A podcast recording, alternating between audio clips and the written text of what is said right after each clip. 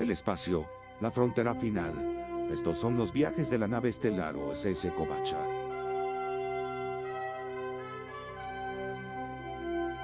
Su continua misión explorar extraños nuevos episodios de las series estreno de Star Trek para encontrar nuevas formas de vida y nuevas civilizaciones con quienes hablar de ellos. Viajando valientemente a donde ningún Kovacho ha ido antes.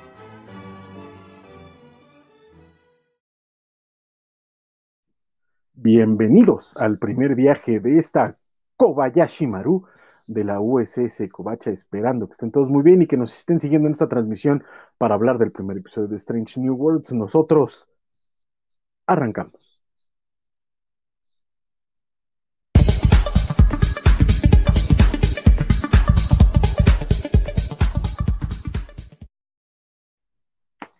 Bienvenidos, geeks y geekettes, trekkies y trequets, cobachos, cobachas y cobaches. Les damos la bienvenida a esta nueva transmisión. Soy el capitán Francisco Espinosa, listos ya para eh, empezar con estas nuevas transmisiones. Y por supuesto, me acompaña mi primer oficial, mi oficial de comunicaciones, mi queridísimo Axel Alonso. ¿Cómo estás, estimadísimo Axel? Emocionadísimo, no hombre, mi, nueva, misma tripulación pero nueva nave, entonces pues eh, muy emocionado de, de, este nuevo viaje. Y además pues el viaje arranca con una muy buena serie, con un muy buen inicio, entonces pues nada, si quieren conocer más de Trek, de Star Trek o si quieren platicarlo en compañía de gente muy clavada, como nosotros, este, eh, pues vénganse, eh, pasen la, voz, o si, si nunca han visto Star Trek y quieren entrarle porque no saben por qué Axel y Francisco nunca se callan de Spock, pues eh, creo que este es un buen, buen arranque, entonces estoy muy emocionado de estar con la tripulación y con el público cobacho y con los que se vayan sumando a lo largo de este viaje para platicar de Strange New Worlds y de todo lo que venga con la franquicia.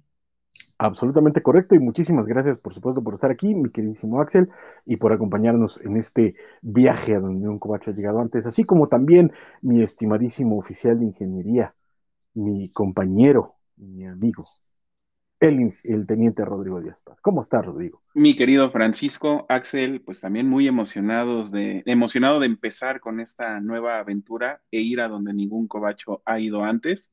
Eh, preparados, creo que además tuvimos suerte porque en este primer capítulo vamos a hablar de una serie que empieza muy bien. Eh, también eso me causa mucha felicidad y emoción.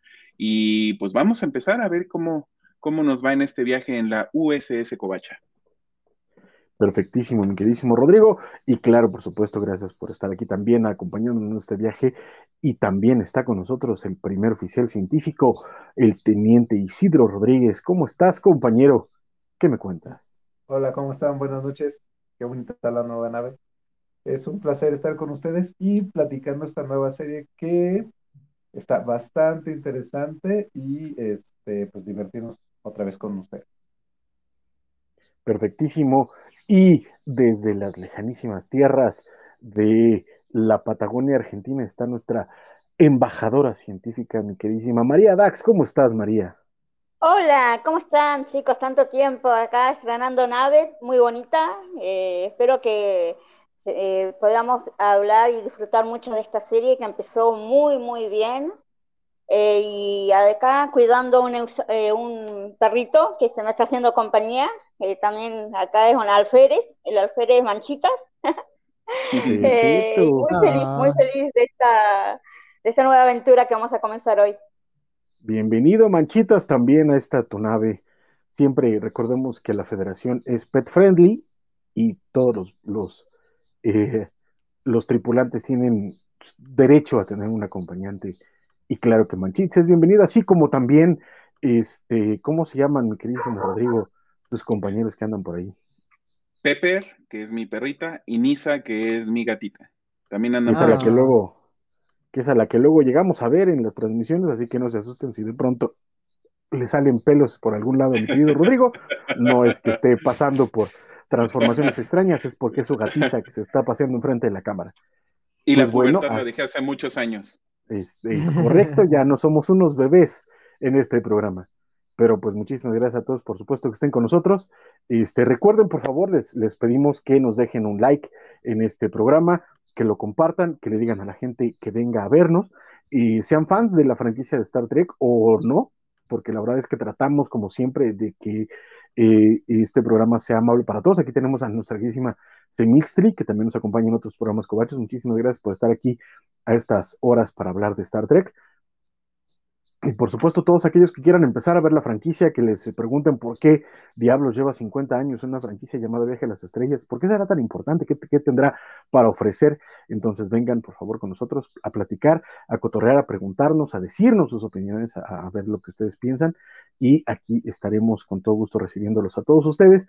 Y también, claro, este, aquellos que, que ya le sepan a esto, y así, eh, ah, mi queridísimo Javier Saurio también dice, larga vida la OSS Kobayashi Maru y su tripulación, abrazos, mi queridísimo Javier Saurio, hermanito de toda la vida, muchas gracias por estar con nosotros. Y también, qué bueno, porque hasta donde yo sabía, no, no, no era muy fan de Star Trek y gracias a este programa también he empezado a ver la franquicia y los programas y eso me parece extraordinario. Creo que si algo hemos podido eh, eh, lograr en estos programas, Edgar Pérez también ya nos acompaña. Muy buenas noches, buenas noches, mi queridísimo Edgar. Este, les yo que si algo hemos podido lograr en este programa ha sido este, bueno, en el programa antes conocido como Covacharla de Star Trek, ahora Kobayashi Maru, era eh, lograr que mucha gente que no había visto la franquicia la empezara a ver y viniera a comentarla con nosotros, y eso siempre es agradable.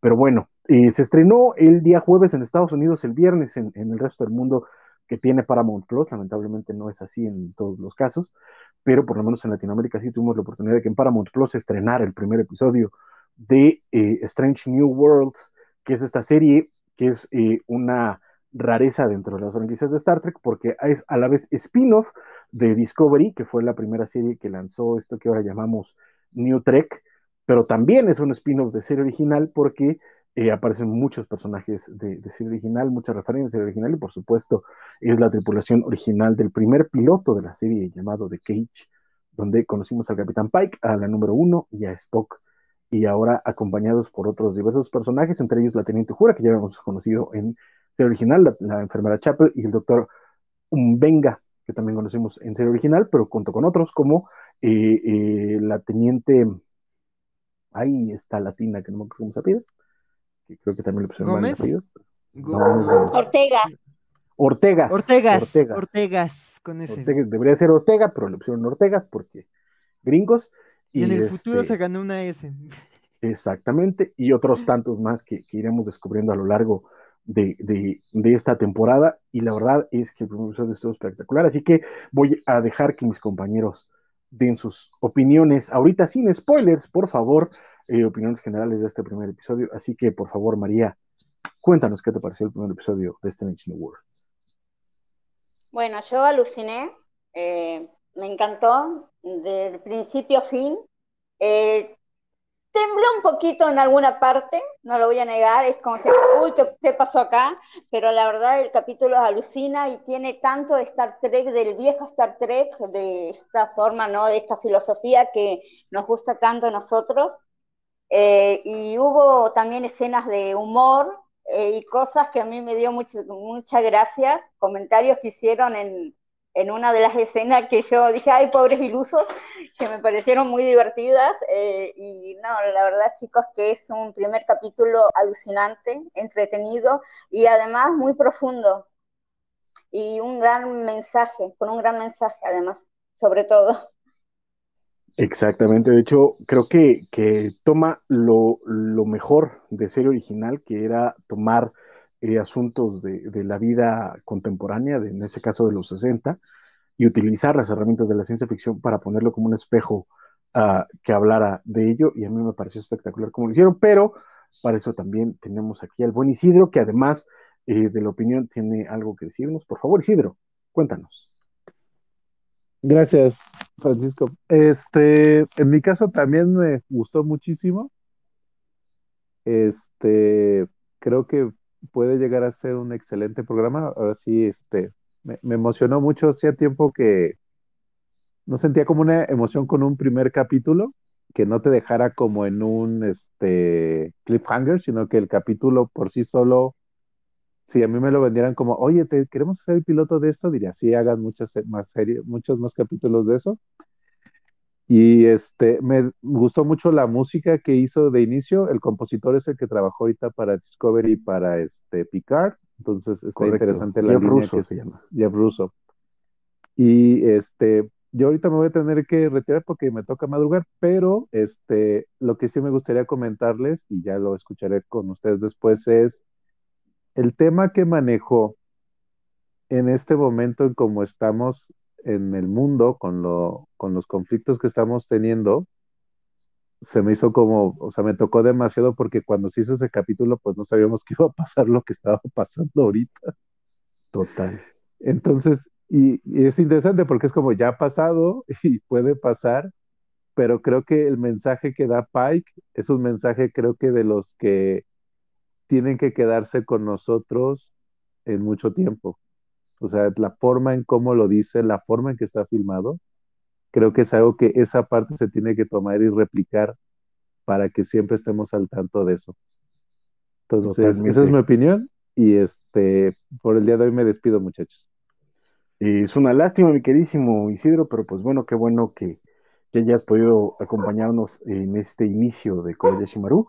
Sabes que este es tu espacio y ojalá la próxima semana te tengamos más eh, para poder platicar con nosotros a profundidad acerca de tus impresiones acerca del programa y de todo lo demás que, hablamos en este programa. Pero pues bueno, abrazotes Isidro, que tengas una muy buena noche y ojalá todo esté tranquilo. Muchas gracias y muchas gracias. Y sí, tenía muchas ganas de platicarlo, pero ya me pongo el día el siguiente domingo. Cuídense y pues los, los quiero mucho, mucho estar trabajando con ustedes. Buena semana. Un abrazo, Buena semana. Y perdón por tardarnos tanto, mano. no te preocupes. Así ya sabes que se nos van las cosas de las manos, ¿no? no, pero sí era importante escuchar a Vale. Perfecto, pues abrazotes, Isidro, muchas gracias. Bye. Rodrigo, por favor, cuéntanos su opinión acerca del primer episodio de Strange New World. Si me, si me permiten, nada más quisiera hacer un comentario, tripulación, este, que creo que valdría la pena y que es importante. Y aprovecho que está, estoy viendo que en el chat está nuestro eh, querido amigo Cisaía. Entonces yo quería darle un agradecimiento público porque él fue la mente detrás de, del nombre de nuestro nuevo programa de Kobayashi Maru. Entonces, este, nada más quería eh, agradecerle y, darle el reconocimiento que se merece. Totalmente. Por supuesto, es el buen, el Isaías Secundino. Hermoso nombre. Sí, no, totalmente, te lo agradecemos muchísimo. Así es, es el gran bueno, Isaías Secundino, que siempre está con nosotros en varios programas de la Covacha. Sí. Entonces, también, por supuesto, un abrazo a él. Y muchísimas gracias, y por supuesto, este, siempre tendrás el reconocimiento de todos nosotros por haber este, eh, pensado en este nombre para nosotros y créeme que te lo agradecemos mucho y lo portamos con orgullo y siempre, siempre, siempre le diremos a todo el mundo que nos preguntan, pero ¿cómo se les ocurrió? ¿Por qué son tan chispas ustedes? Porque nuestro queridísimo Isaías Secundino es una lumbrera para estas cosas de los nombres. Muchas gracias. Ahora sí, perdóname, Rodrigo. Bueno, el capítulo me encantó. Pero también quisiera hacer notar un poco el tema de la producción. Eh, desde la entrada del, programa creo que fue eh, algo especial, se acerca muchísimo a, lo que hemos visto en series, en, series anteriores. Creo que es muy, muy Star Trek. Y yo les comentaba en, las, en el día que lo vi, que también me parecía que el nivel de producción estaba muy bien hecho. Yo no sé si lo estén grabando o filmando en, calidad eh, cinematográfica, pero la verdad es que se ve muy, muy bien este capítulo. Esperemos que sigan con este nivel en, las, en los capítulos posteriores. Em, me gustó mucho que de cierta manera fue un, capítulo autocontenido. Tenemos una, una, resolución sobre el conflicto em, que nos presentan los, me parece que los personajes tienen todo el potencial para brillar en esta serie. Creo que les están dando su lugar a cada uno de ellos. Están, eh, estamos viendo situaciones por las cuales están pasando y eso siempre enriquece el, programa independientemente de que tengamos alguna misión o alguna eh, catástrofe galáctica que tengamos que resolver. Entonces yo estoy muy emocionado. Eh, qué lástima que no van a salir los jueves porque tendremos que esperar hasta el viernes pero este, pues ahí estaremos todo el tiempo viendo estos capítulos, a ver pero mira, Podría ser peor, podríamos estar en España y tener que esperar hasta quién sabe cuándo, porque resulta que dentro de los hasta junio. No, hasta junio. este, no, no, en España, en España no. Ah, es más, ¿verdad? Exacto. De hecho, en los comunicados oficiales de, de CBS Paramount, de, bueno, Paramount Viacom, dicen, y a nuestros este, fans internacionales queremos avisarles que, y dan fechas para Inglaterra, para Italia, para Alemania y España. Y a los demás pronto llegaremos. Exacto, quién sabe cuándo, pero miren, exacto, tal vez un día nos puedan ver, ojalá, este, ojalá, ¿no? Este, lo cual me parece cruelísimo, y, y, desde acá, si es que tenemos a alguien que nos esté viendo más allá del, del, océano Pacífico. Es el Atlántico.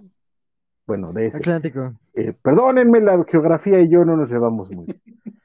Pero este, más allá del océano, a nuestros amigos de España les mandamos un abrazo, todo nuestro cariño, respeto y por supuesto este, toda la simpatía por, lo que están sufriendo, porque sabemos que es muy feo que todos te estemos spoileando este, lo que no puedes ver, lamentablemente, pero afortunadamente, de nuevo, la vida moderna ofrece este, alternativas. Entonces, pues bueno, ojalá se den el chance de verlo, porque la verdad es que vale muchísimo la pena y eh, en todo caso nos acompañen en estos viajes. Ahora, sí, ¿qué dice Axel tus impresiones del primer episodio de Strange New Worlds? Ay, pues antes de, mi, de mis impresiones, este, justo quería compartir aquí algunos comentarios. Este, Isaías dice que qué capitulazo, que sigue así. Este, Edgar nos decía que era premonitorio que estuviéramos hablando, era premonitorio que Pike estuviera viendo el día que la Tierra se detuvo. Aquí hay unos que ya entran más en detalles, pero ahorita voy a mencionar un poquito el día que la Tierra se detuvo. Y eso, ¿no? Este, eh, eh, aquí Isaías menciona este punto que ya mencionaron del discurso de Pike, que aunque mantiene un tono cursi y clásico, logra ser honesto y relevante. Y Javier aquí este, nos dice, soy fan de Star Trek desde hace mucho, he visto las temporadas completas de la serie original, Next Generation, Enterprise, Discovery y Picard, y quedó fascinado con el primer capítulo, le parece lo mejor que ha visto Star Trek en mucho tiempo, una maravilla de principio a fin, y ya sonrojamos a, Isaías, este, pues no, crédito a quien lo merece, entonces muchas gracias Isaías, y este, y pues nada, digo, yo coincido eh, con, digo, creo que eh, el internet está, y, ustedes este, estamos unánimes en que es un episodio, una muy buena carta de presentación, creo que, que justo, ¿no? Como decía Francisco, creo que es una serie que está en un lugar extraño de la continuidad, pues está como que en un momento en donde puede ocurrir, ¿no? O sea, justo es secuela de secuela spin-off de acontecimientos de Discovery, pero al mismo tiempo es precuela spin-off de la serie original, entonces creo que es un muy necesario puente entre las sensibilidades y, las cosas, digamos, que, que ahí había entre Discovery y la serie original, ¿no? Que, en su momento causaron mucho escosor. He visto que también, digamos, que los buenos comentarios de Discovery han servido para que mucha gente saque la tirra que le tiene y le va a seguir teniendo a Discovery. A mí me encanta Discovery, entonces a mí me parece como muy positivo y muy indicativo que, que de esa segunda temporada saliera esta esta serie y que sí, digo, la, serie, es, la serie cumple lo que promete, volver un poquito al estilo de, de, la serie clásica, pero ya con sensibilidades, temas, estética, este, calidad de, de, los tiempos actuales, ¿no? Y creo que es muy, lo logra en todos los sentidos, ¿no? Este, creo que, que, que te presenta muy bien a Pike, y creo que aunque sí retoma tanto con, sobre todo con Pike y con Spock y un poco con número uno, las consecuencias de, de, de, de, de Discovery, de la introducción de esos personajes en Discovery, bueno, y otro punto más adelante de la trama que también es relevante, que también es consecuencia de lo que pasó en Discovery, la verdad es que creo que es un buen punto de arranque para entender qué es Star Trek, y creo que la serie además creo que hace un, gran trabajo diciendo no solo es la serie de Pike y de Spock y de la número uno, es de la tripulación de la Enterprise en este punto particular de la historia y los personajes que le presenta los presenta muy bien y creo que yo le, o sea, me cayó muy bien los rostros que conocí. Digo, hay unos que se ven más que otros, pero la verdad creo que dentro de esos personajes nuevos que se introducen, creo que hay adiciones muy interesantes y creo que aunque uno es un viejo conocido, bueno, una vieja conocida y otra que me pareció muy interesante también es una cara nueva. Que, que, que ahí ya habíamos debatido de, de su rol, la verdad es que me parecieron presentaciones muy interesantes y creo que es un episodio que sí tiene tensión, que sí tiene nostalgia, pero también tiene sus momentos divertidos, sus chascarrillos, sus situaciones ridículas, como los episodios clásicos de Star Trek. Entonces creo que la verdad es que es muy satisfactorio y creo que es un episodio muy emocionante. O sea, le decía a Francisco que yo se me salió una lagrimita como con esa secuencia de inicio y luego ya el discurso de, de, de, introducción de, de la misión del Enterprise, pero dicho por Pike, y luego además de nuevo, es muy emotivo también el cierre del episodio, ¿no? El, el mencionado discurso que, que ya comentamos, este, la verdad es que también es muy potente, es muy resonante, es muy pertinente para los tiempos que estamos viviendo y además me encanta que sea una referencia a un clasicazo de la ciencia ficción. Entonces, pues creo que creo que la serie hace muy bien en retomar inquietudes, cosas, temas que estuvieron en un momento de la humanidad y regresárnoslo en este momento para decir, oigan, ¿qué, han hecho en este tiempo, humanidad? Ay, pues seguimos amenazándonos con armas y... Exacto. Y que además, y que además es totalmente relevante, ¿no? Sí, totalmente.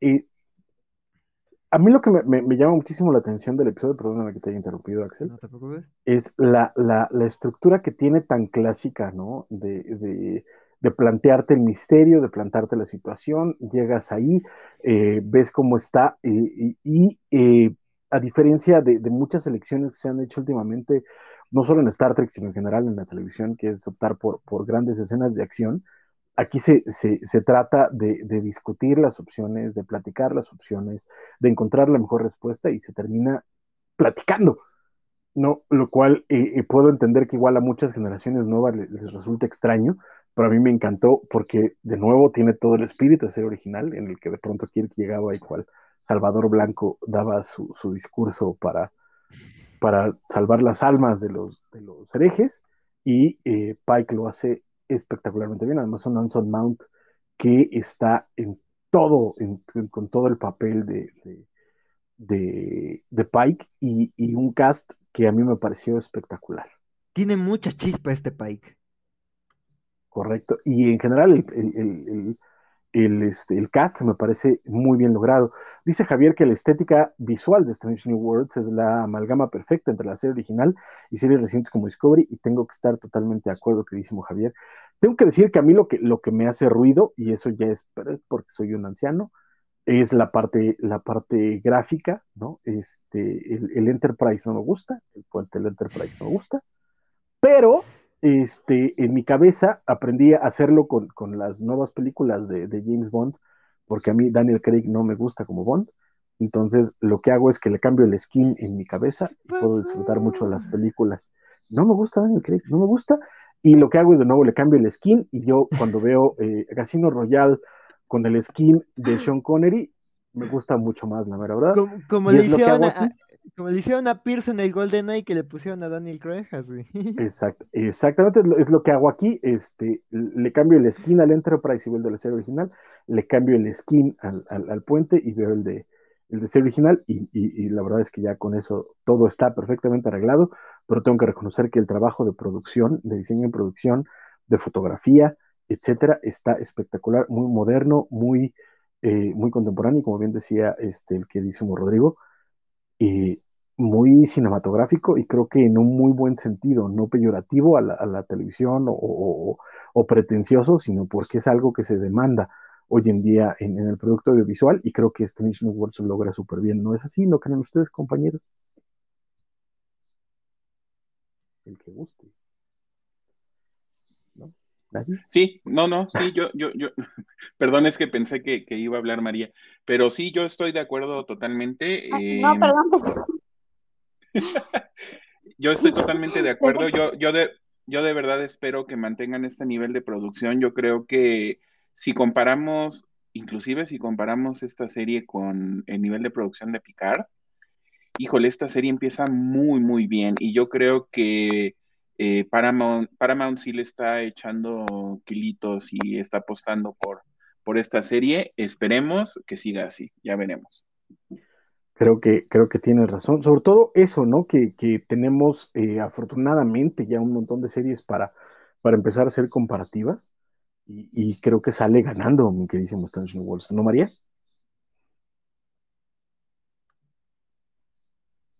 Sí, totalmente. Eh, sale ganando en, la historia, sale ganando en, lo que es la imagen, en lo como decía Rodri, parece una película. Y, pero creo que eh, a donde más sale ganando, esto ya es algo personal mío, es que Pike no tiene una historia atrás, no lo podemos comparar con otro Pike, bueno, lo podemos comparar con el de la jaula, pero fue un capítulo, un, tres capítulos donde lo, bueno, uno, porque el otro no, es como que estaban así y no cuentan, pero no hay una historia detrás con, ah, no es el pai que nosotros conocimos en tal serie. Es un personaje nuevo, que no es nuevo, pero es nuevo, y que tiene todo un camino para recorrer. Eh, y eso es, eso es bueno, es todo bueno, porque ahora es todo para construir de Pai. Eh, lo vimos en la Discovery y nos encantó, y ahora eh, lo vamos a hacer una serie nueva y ya lo podemos disfrutar al 100% con su tripulación, con número uno, con Spock, con todo el equipo. Y todo el equipo me encanta, o sea, la, enfermera Chapel es re divina. O sea, a mí me, hace acordar un poco ese entusiasmo que tiene a Tendi de, Lower Decks, esa como esa felicidad, ese entusiasmo, esa como toda alegría ella. Es como muy, muy me encanta.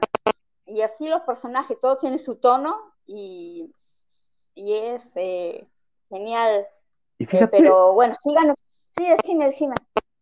Y, fíjate que Ay, perdón, puedes mutear tantito el, micro. Perdóname, María, es que de pronto se, mete ahí una eh, este, interferencia rara ajá, y, patea feo. Pero este eh, mencionabas eh, hace un rato en, la última transmisión del, programa antes conocido como Covacharla de Star Trek, en el que hablamos del último episodio de Picard, que una de las críticas más graves que tiene Discovery, a pesar de que creo que todos en este, en este programa nos gusta mucho Discovery, y de hecho lo que tocamos de Discovery, que fue la parte final de la, de la cuarta temporada, este, todos terminamos muy contentos con la serie y, comentamos varias cosas a su favor, pero que una de las cosas que tuvo, sobre todo en las primeras dos o tres temporadas, era esta necesidad de que fuera Michael céntrica la serie y de pronto Michael resolviera todo porque aparentemente era bueno en todo, y todo el resto de la tripulación, pues básicamente dejaba que hiciera lo que se le diera la gana, incluidos los capitanes de sus naves. Y ese era uno de los graves problemas que tiene eh, eh, Discovery, y que apenas ahorita en esta cuarta temporada estamos empezando a conocer a miembros del puente, ¿no? Porque los poquísimos que llegamos a conocer en temporada dos o tres, este, cuando los conocías, se morían.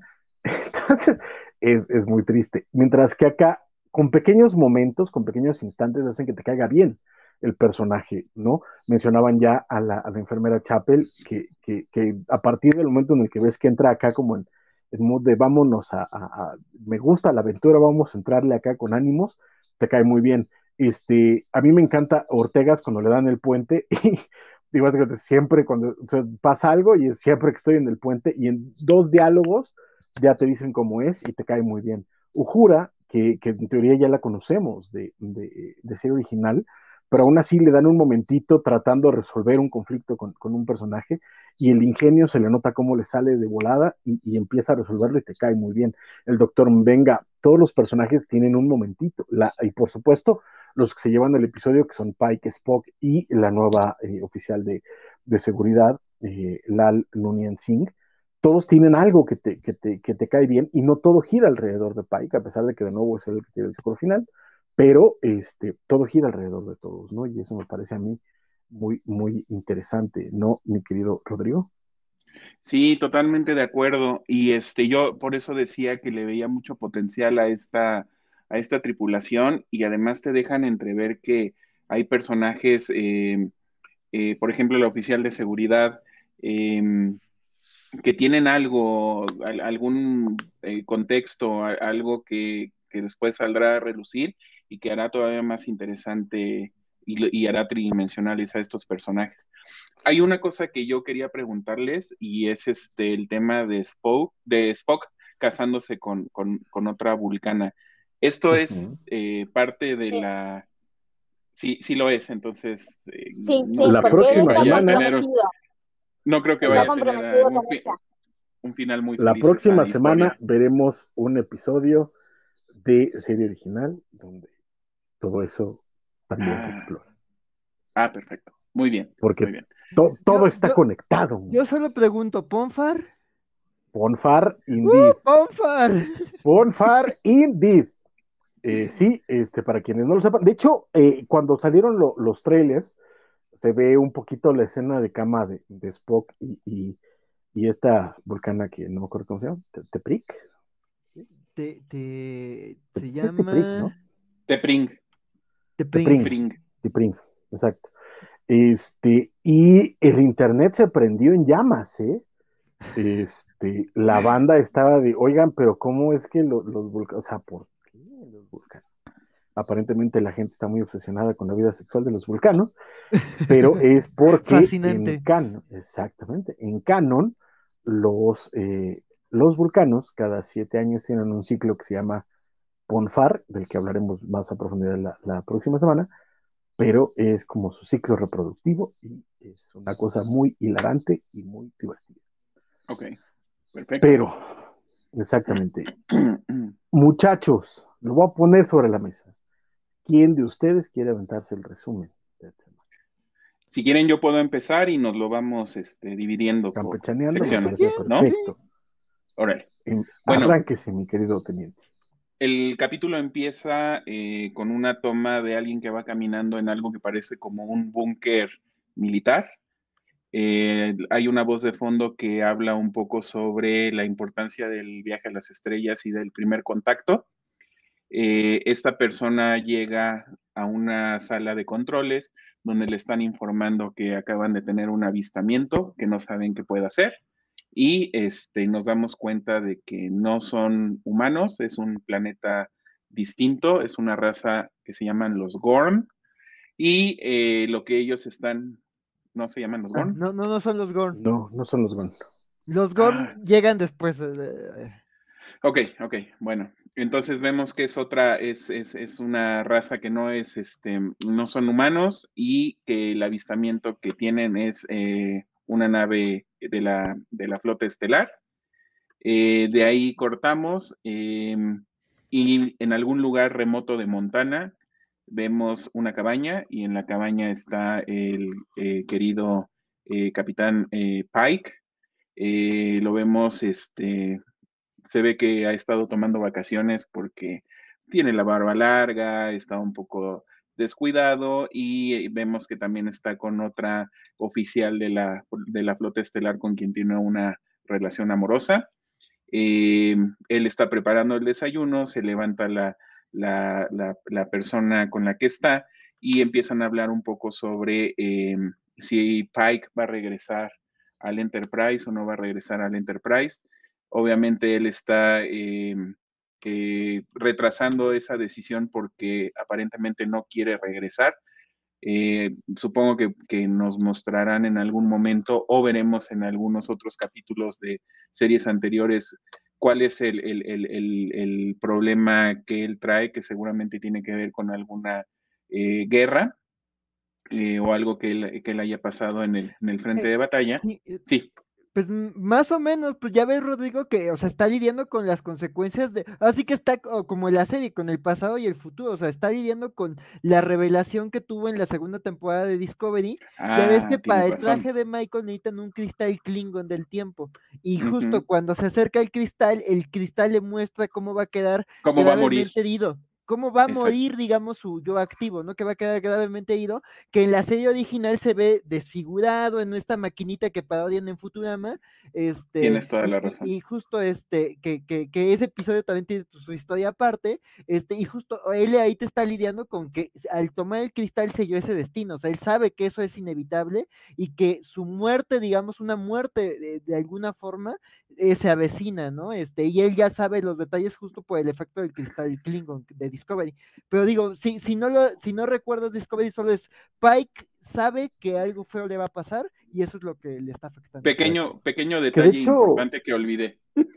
No, no que de hecho, pasa, ¿eh? Eh, de, de, hecho, él mismo lo dice muy bien en algún momento de este episodio, es la muerte de él como es ahora. ¿no? Sí. Así es. Sí. Y eso hace que él eh, pues esté renuente a regresar a la flota y regresar a, ser capitán del Enterprise.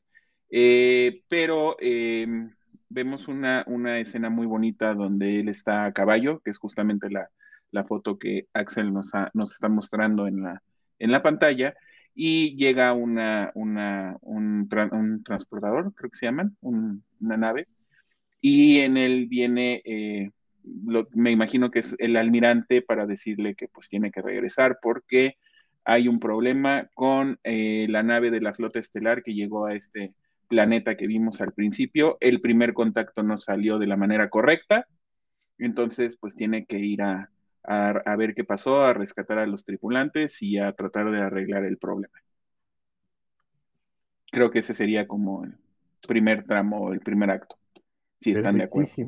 Sí, totalmente. De hecho, después de esto abrimos a el tema de entrada, que me parece también una buena reinterpretación del, del, de serie original. La verdad es que creo que, sin ser espectacular como la reinvención que llegó a hacer Jerry Goldsmith en su momento del, del tema de serie original, y creo que funciona muy bien para la serie, e incluso abre con, con el mismo discurso de, de, las series más clásicas de Star Trek, eh, todas las que tienen al Enterprise, digamos, excepto Enterprise. el espacio, la frontera final y todo esto. Y la verdad es que lo hace muy bien Anson Mount. Este, Javier nos da Javier nos da aquí un detalle importante que nos dice el que llega a reclutar a Pike es Robert April, fue el primer oficial al mando de la USS Enterprise, precediendo al capitán Christopher Spike en la serie animada Era Caucásico. Es muy correcto. De hecho, otra de las revuelo bárbaro por ese tema. Exactamente. Porque este, pues, la banda está muy clavada con, con, estas cosas. Pero no, exactamente, pero, eh, pero ah, hijo, es que serie original es un, digo, serie animada es un animal raro, porque hay partes que sí entran en canon y otras que son muy raras para el canon. Y recordemos que de hecho durante mucho tiempo, serie, original, serie animada no era parte del canon hasta muy recientemente. De hecho, durante los años de vida de Roddenberry, este, no, no, no antes, antes de, ah. Lower Decks, este, pero sí durante el tiempo de vida de Roddenberry, la serie animada decía que no era canon. Pero de pronto, eh, hará cosa de unos 10, 15 años, este, alguien dijo, sí, sí es canon, ¿cómo no? Y entonces ya lo empezamos a tomar en cuenta. Pero en realidad, este, antes de eso, Robert April, a pesar de que había aparecido en serie animada, no, considerable como, como, como que fuera esa la interpretación de, de, Robert April. Pero este, sí que bueno que lo menciona Javier. Dime, María. Ah, no, nada, yo decía que se ah. armó un terrible revuelo por este detalle, pero eh, la verdad que no tiene sentido que se enojen porque, o sea, ¿cuántos de nosotros o de los fans han visto Taz? O sea, y, si, y, es lo mismo que lo pasa con hombres de negro. Nadie se queja porque Will Smith eh, sea un hombre de negro cuando en, el cómics es blanco. Los dos son blancos los protagonistas. Pero, nadie conoce el cómic. Claro, y acá, ¿cuánto vieron Taz para que se pongan a quejar por eso? Exacto. de hecho, hubo, no importa, no sé. Sí, además, o sea, está padre que te cuente nuevas historias. Yo el único capítulo de Taz que he visto, eh, eh, he visto como tres, y uno es como cuando te cuentan la infancia de Spock, y luego lo vi antes de Discovery y no me saltó, fue como, ah, bueno, pues existe Michael, me encanta Michael, no pasa nada. Totalmente, y de hecho, este, ah, hubo, hubo dos cosas que, que enfurecieron a, a los fans de siempre, ¿no? Que, ay, cómo son reprogres, ¿no? que es uno de, uno de ellos, el más grave fue el de Robert April, pero también el del jefe eh, Pike, que eh, es el, encargado de los, este, de los transportadores en el Enterprise, que también en la serie original era caucásico y acá es de origen asiático. Entonces la banda como que también, ay, le cambiaron, le cambiaron la, no importa, seguro ni lo recordabas, carnal. No. Pero eh, era ah, Estos son los crueles secuaces de la ortodoxia, le tendríamos que llamar. como les dice Francisco de Fandom Menes. Sí, es que son, son, una cosa loquísima, pero sí, esos son como los, los mames que tuvimos esta semana con, con Strange New Worlds. ¿Tenemos más comentarios, estimado Axel? Sí, mira, Isaías nos dice que no vio Discovery yo te la recomiendo, pero cree que el capítulo hizo un buen trabajo en explicarnos qué onda con lo de su futuro. Y pues sí, yo creo que te da, o sea, yo lo que decía como la, la recomendó porque sí me dejó muy emocionado el primer capítulo, y sí era como de, pues lo que necesitas saber, de antes o después, te lo explica ahí mismo el episodio y tampoco necesitas saberte como todo eh, la enciclopedia galáctica como para entenderlo, ¿no? O sea, lo más importante es como un poco esos detallitos como por qué Pike está como está y, y un poco ese diálogo que menciona Spock de, ah, ¿cómo estás? Pues aquí lidiando con lo de mi hermana y, y eso, eso se me hizo muy bonito, pero por Sí. lo demás no hace falta, digamos, haberte echado Discovery. Digo, si te gusta esto y te encariñas con Pike, vale la pena regresarte porque hay toda una temporada de Discovery en donde Pike y Spock y la número uno tienen grandes momentos, ¿no? Entonces, pues sí, sí, este, eso es un poco lo que mencioné, de- lo que te respondería Isaías. Y también Javier dice que él no le enoja, solo lo mencionaba, y pues sí, nosotros también, o sea,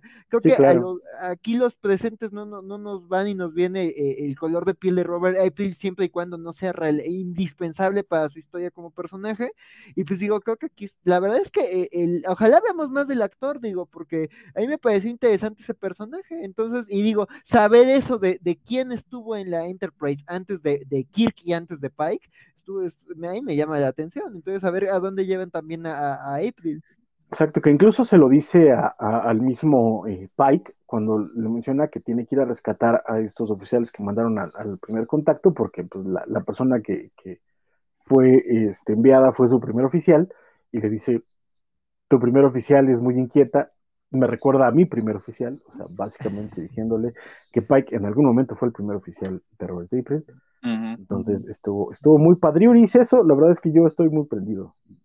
Oye, que además eso me llamó la atención porque creo que este episodio, o sea, digo, a- a- adelantándome un poquito, creo que va sobre también la federación y creo que sirve también muy bien para entender Star Trek porque te habla de esas cosas en la federación, ¿no? Es una red de confianza enorme y es, nos ayudamos entre todos, ¿no? O sea, April entiende a Pike porque fue su primer oficial, eventualmente sabemos que habrá un paso de relevo este, co- co- co- co- con Kirk, pero también sabemos que Pike accede a esta misión a regañadientes porque el cariño y el respeto y la admiración que le tiene a la número uno, y luego hay otro personaje que eh, se mete al tinglado por justo la admiración, respeto, deudas que tiene con la número uno, ¿no? Y me gusta que en esos cuatro personajes ya ves como una red de confianzas de, güey, sé que esta persona es una rifada y me la rifo por esta Ay, persona. hay cosas, es que incluso eh, eh, a mí me parece un salto cuantito, cual- cualitativo y de nuevo, nos gusta este Discovery, nos gusta Picard, nos gusta Lower Decks, nos gusta Prodigy. O sea, el New Trek no tenemos en este programa ninguna bronca, ninguno de nosotros. Pero es que hasta los diálogos son muy bonitos, mano, ¿no? Sientes Cuando- cuando- corazón. Cuando, cuando Pike le dice, no me quieres a bordo de esa nave, y April le dice, creo que nos confundes, tú no quieres estar a bordo de esa nave. Es muy bonito, porque habla acerca de eso, de yo confío en ti, carnal. O sea, el que no está confiando en ti eres tú. ¿Sabes? De acuerdo. Me, me encanta. Hay una, hay una, este, acabo de, de- de- acaba de caer en mis garras la, eh, porque soy viejo y los formatos físicos me gustan mucho.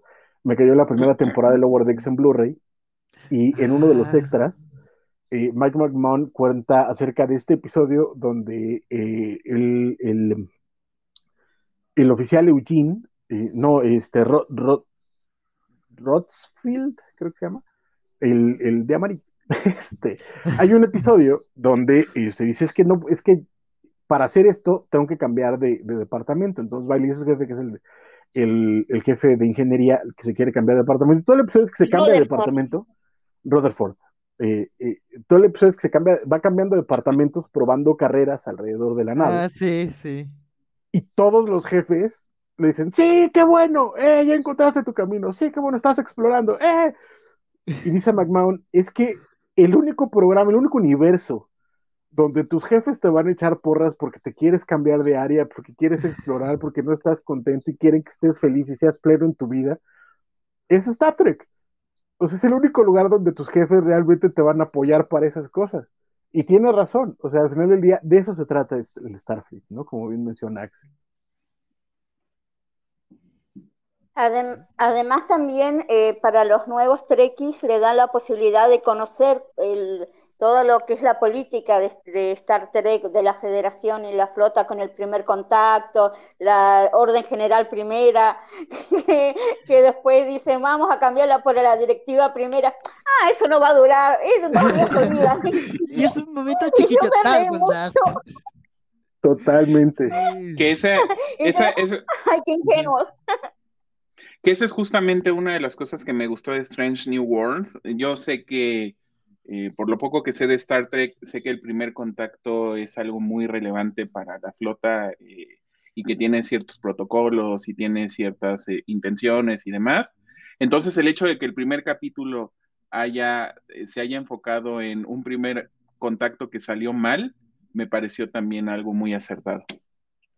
Totalmente. Pero bueno, es un primer contacto medular, o sea, al grado de que fue el primer contacto que redefinió, por ciertos vacíos legales, que además me encanta que esté conectado con Discovery, el primer, primer contacto que marcó un precedente para cambiarle el nombre a, a ese Exacto. protocolo. o sea, ya, ya no es una orden general así de, ah, ya no es un consejo, ya es una La directiva. primera directiva. Exactamente, y eso me, me encantó también. Ustedes escuchan consejo, listo, es una orden. Y así pasa Exacto. con todo.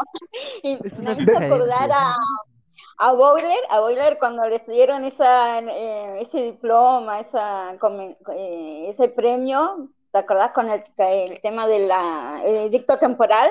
Y que los amigos lo consolaban, decían, no te preocupes, esto se va a olvidar en dos días, nadie se acuerda de estas cosas. Y pasaban muchos siglos y todavía se recordaba a Boiler como el oficial más aragán de la flota.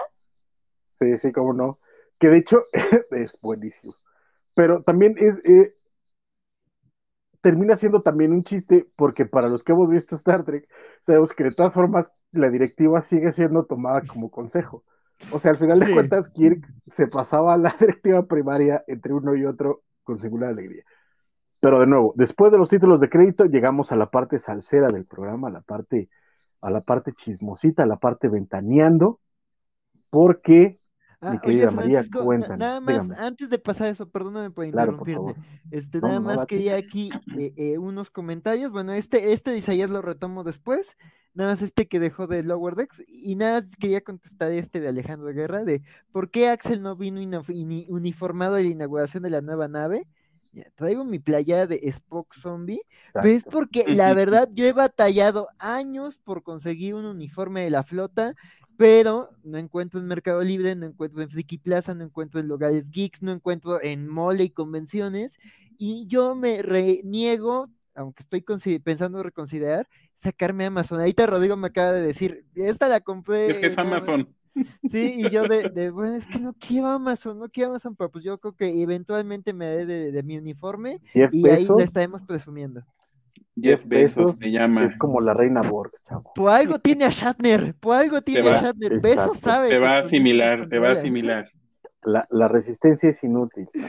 Sí, no, no, no. Pero ya, perdón, perdón, Francisco. No te preocupes, este, pero sí, básicamente, insisto, llegamos a la parte sabrosita, candente, chismosita del programa. María, ¿qué pasó después de los créditos? Cuéntanos, por favor.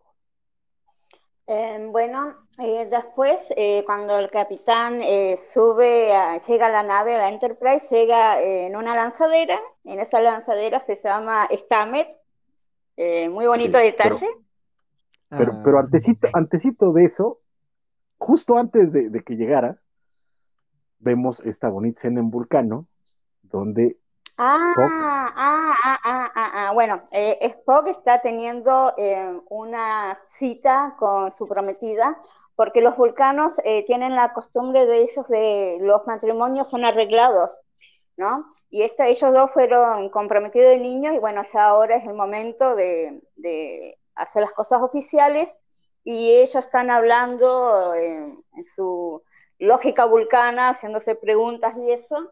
Y ella le dice, entonces llega un momento y le dice que si se quiere casar con él, y él le dice, pensé que nunca me lo ibas a pedir. Entonces ella le, entrega su, eh, un collar, eh, se van a dar un beso y hay otro vulcano dice, ¿viste? Es hermosa, es re linda, me encantó. Eh, dice, "Mm, mm", le hace, eh, por favor no hagan eso acá. Eh, y ella dice, fantástica idea. Así que van al cuarto, todos están a, a punto de demostrar su mutuo amor y justo llega Paiga a llamar y los interrumpe. además me encanta, ¿estás desnudo? No, Eh, no, no. y ella dice, eh, no. Y todavía se Pero pringa ya atrás. No, Chris, estar. no está desnudo. Ajá, pero por poquito, mira, nos interrumpiste. Qué muchacho. oportuno, Pike. Sí, me, me gusta que, que, que la prometida de Spock no se calla, o sea, sí hace latente de estoy aquí y no estoy de acuerdo con que andes, nos estés interrumpiendo acá en los sabrosón. que además es algo que me encanta porque hay que recordar que en canon la eh, cultura vulcana es matriarcal. Entonces queda muy, muy, muy bien que sea ella la que se propone, etcétera, etcétera. Perdón, María, sigue. Por No, favor. sí, sí, está bien. Eh, bueno, entonces eh, Tai le cuenta de que tienen que tienen que volver, a- tienen una misión que tienen que rescatar a número uno. Él dice, sí, claro, voy enseguida acá a Tripel, tri, Tripil, Tripel. Bueno, ella va a entender eh, y corta la comunicación y se va a Tripil, va a entender. Y ella lo mira, sí, yo voy a entender, pero es como que en medio que no le gustó mucho. Eh, le dice, bueno, está bien, eh, ve, pero ten en cuenta que yo no voy a perseguirte por, por todo el universo eh, para casarme con vos. Y él dice, no tienes que perseguir algo ya que ya es tuyo, le dice él, es muy romántico. Eh, Bien bueno, ese entonces, balón. Sí. ¿Viste? Sí. Totalmente. Y eso tiene consecuencias. ¿eh? Sí. Para lo lógicos que son los vulcanos, sí me gusta como que, o sea, sí son románticos a su manera hiperlógica de ser, ¿no? Y, y me gustan como los argumentos que hacen. Hasta el planteamiento de la cita se me hizo muy llamativo, muy padre ese. Y su intimidad, ¿no? Su intimidad, sí. O sea, la, Sí, la- sí, la forma en la, que, en la que van llegando al, al, al, al coito, por decirlo de alguna forma, pero la forma vulcán en la que lo, lo- se va desarrollando me- a mí me, me- me ha encantado. Por favor, sigue María, discúlpame. Perdón. No pasa nada, no pasa nada, chicos. Si ustedes tienen que añadir algo, están en libertad. Eh, bueno, entonces sí, ahora no. Eh, llegan a. Eh, Pai va en la, en la lanzadera hasta la nave y la chica le dice: Parece nueva, eh, con, todo, con todos los arreglos que tuvo la nave, parece nueva. Y Pai dice: Como si fuera tan fácil, como haciendo referencia a, a su propia persona, ¿no? Que un poco de maquillaje, un corte de pelo, afeitarse no te hace nuevo. Todavía tenés la carga de la guerra, la guerra de la Discovery y su auto eh, ¿no? de su futuro. Entonces ahí, eh, cuando llegan, eh, se dirigen al planeta, a este planeta que supuestamente tenían, era, estaban desarrollando el motor Warp, y eh, empiezan a la nueva jefa de seguridad, la señorita Núñez Singh, le dice que eso que hay algo raro ahí. Ortega también dice que todo tienen, eh, empiezan a leer lecturas raras, que es raro porque se supone que es un motor Word, pero eh, no, no, tienen todas las características que tenía que tener un planeta que está en ese, en ese nivel de avance tecnológico. Entonces ella le dice que tiene que poner los escudos. Eh, y Pai le hace caso, obviamente, ponen los escudos y en ese momento son atacados. Eh, y cuando son atacados, él dice que es raro esa tecnología del siglo XXI, porque tampoco encaja, nada encajaba con que ellos tuvieran ese tipo de motor. Deciden bajar al planeta, pero antes, acá hay algo re interesante que después se va a usar en todo Star Trek, que es el disfraz. Eh, van a la enfermería y en la enfermería, la enfermera Chapel se nos presenta y ella dice que ella está eh, desarrollando un nuevo método para poder explorar los planetas pre-war sin contaminación. Así que es todo como algo genético que le hacen para modificarlos a, ellos y poder infiltrarse. Eh, bueno, ellos después, eh, después de ser eh, transformados, bajan al planeta y le dice, bueno, lo vamos a bajar en un lugar donde no haya gente, para que no los vean. Los transportan a un callejón y Pai dice, ¿otra vez un callejón? es como, oh, siempre lo siempre. mismo. Pues sí, pues sí. Es el protocolo, sí, capitán. Yo nada más sí, me quería... un María, yo Decime. nada más me quería, me quería regresar un poquito porque antes de que salieran hacia, hacia el planeta, hay una conversación muy interesante entre Pike y Spock, en donde Pike ah, claro. le dice, donde Pike le dice que, que, este, pues, que él sigue lidiando con las consecuencias de lo que vio en, en, en, en ese capítulo que olvidé de Discovery. Pero a mí lo que me gustó es y, que te muestra em, en, parte cómo piensa, este, cómo piensa Pike. No, él no está asustado ni quiere evitar el sufrimiento que aparentemente va a sufrir. Lo que él está, él está temeroso y, no, y no quería regresar a, estaba renuente a regresar a la capitanía de la nave porque él no sabe si eso va a afectar el desempeño que él pueda tener si lo va a hacer este, más reservado, si lo va a hacer más cauteloso o si al contrario lo va a hacer un poco más este, osado, pero a fin de cuentas va a traer consecuencias para la, para la tripulación. Para la tripulación, sí, sí, exactamente. Entonces, y, Spock le contesta eh, algo como, lo que pasa es que ese conocimiento a lo mejor lo puedes transformar en percepción y esa percepción te puede ayudar a que tú te desarrolles o que sigas siendo la persona que eres. Entonces, a mí esa, esa conversación me pareció muy bonita, muy relevante y además también me, mostró mucho cuál es la relación que ya tienen Pike con, con Spock. Eh, totalmente, porque no te olvides que nosotros en la caja vemos que Spock, creo que debe ser una de las pocas veces que rompe las reglas, y él rompe una regla para salvar a su amigo. El nivel de confianza y de amistad que tienen con Pike eh, se nota en ese capítulo porque no creo que hiciera lo mismo por cualquier otra persona. De acuerdo. Perdón por, la eh, por, la interrupción. No, no, no te preocupes, no te preocupes, no te preocupes, porque sí, eh, puedo olvidarme algo y está bien que me lo recuerdes. Eh, así que después de eso, viajaron, bajaron al planeta en el callejón, obviamente. ellos tienen que actuó rápido porque la enfermera le dijo que como más que nada Spock era, era un peligro en el sentido de que como él tiene una fisiología mitad humana, mitad vulcana, no sabían cómo iba a eh, influenciar ese eh, camuflaje. ese camuflaje, cuánto iba a durar, porque con los otros más o menos tenía, tenía una idea, pero con Spock era medio complicado saber el tiempo que iba a durar. Eh, Lal, Lal se llama la, la primera oficial, Lal. Lal, dice de que ella ahora en esa distancia más o menos puede percibir a dónde están las señales eh, Word que ellos detectaron y, señala un edificio. Así que ellos van a entrar ahí eh, y entonces recibe una llamada de Chapel diciendo de que Spock, que, que retrasen un poco eso porque Spock va a tener problemas. Eh, le dicen al, entre tanto en la nave, le dicen a Ah, perdón, me, pasó, me olvidé algo. Porque ellos tienen, transportan a dos personas a la nave. A dos que se encuentran. A, dos guardias que desmayó esta Alan. Sí, con la ayuda de Spock que le decía, gracias ceñitas y todo, con el cuello, el cuello.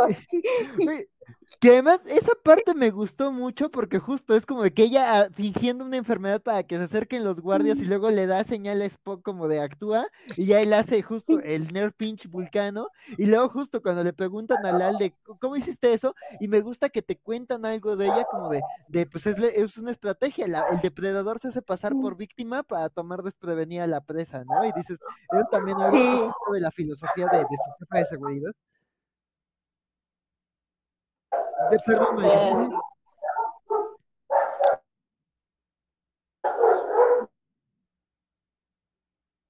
María. Creo que está teniendo problemas con, su perrito. Así que Axel, ¿qué pasa después de que, le, le, aplican el pellizco vulcano? Ah, bueno, pues justo este, como eh, decía María, este, pues le aplican ahí el pellizco vulcano unos guardias de seguridad para, para, para infiltrarse en, en, estas instalaciones en donde, en donde, ah, bueno, todo esto están buscando una firma Warp, pero justo es, está la, la, la noción de no tienen motores Warp, ¿qué tienen, no? Entonces, justo este se infiltran en esta instalación, eh, eh, a todo esto descubren que es un planeta que está en un estado de, guerra civil, que hay dos facciones que han estado guerreando durante generaciones y que es un planeta en donde cada cierto tiempo hay acusaciones, revuelos y que sí viven una constante inestabilidad, ¿no?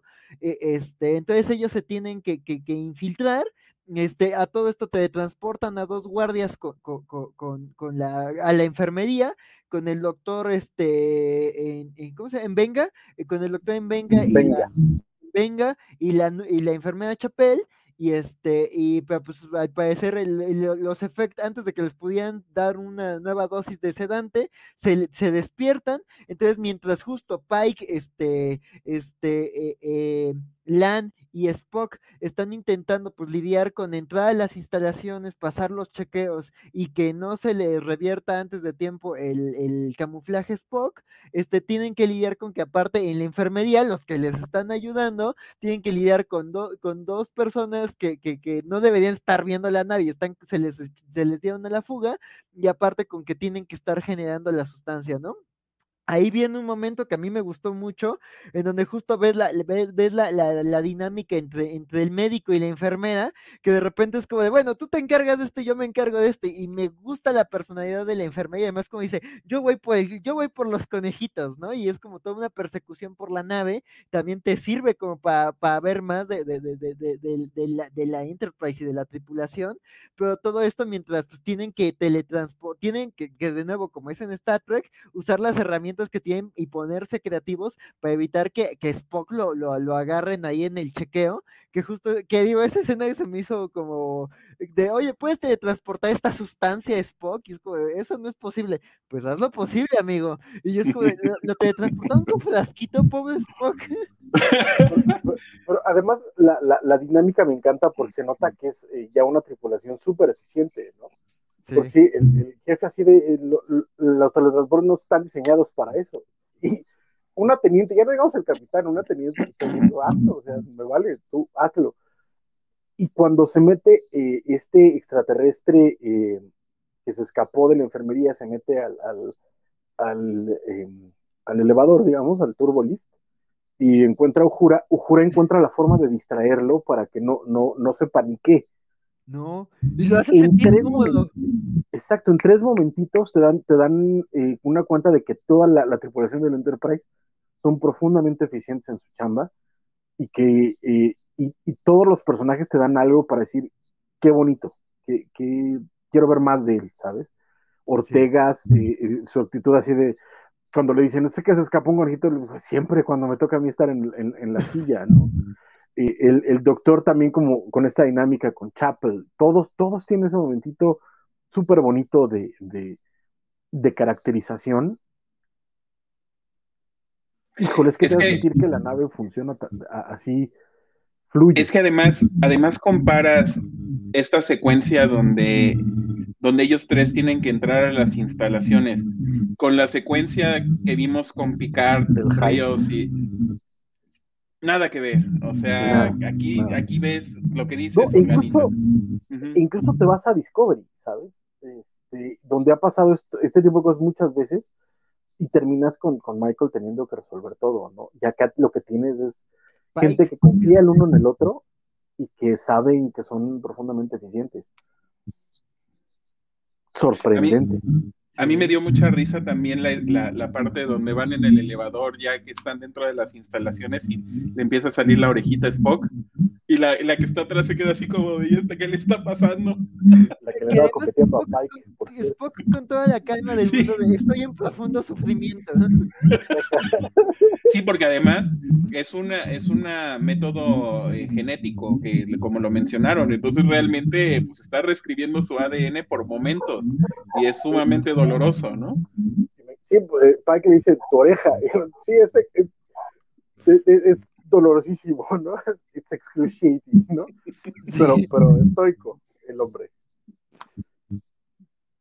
Está, Está muy bien.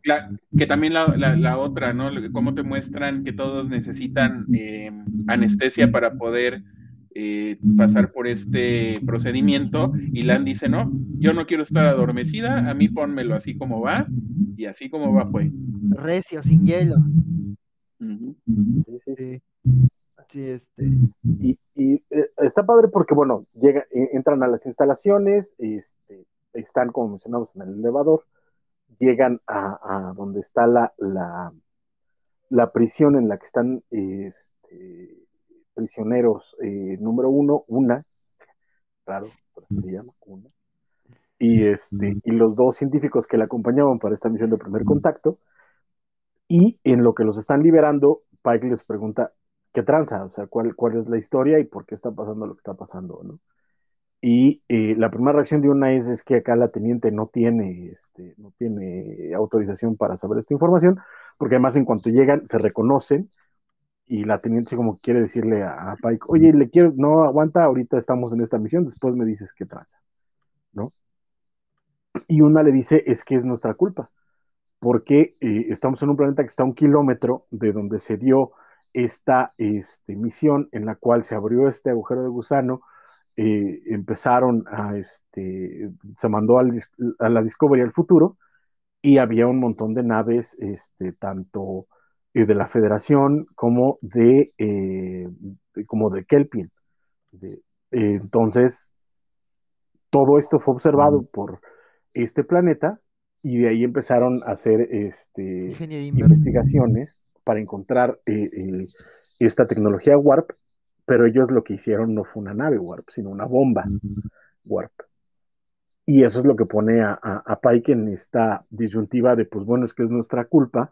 Entonces, aunque la, la, la, la orden eh, General 1 nos impide intervenir en el desarrollo de culturas pre-warp, este, pues vamos a, tenemos que solucionarlo nosotros, ¿no? Porque ya lo hicimos, sin querer ya los contactamos.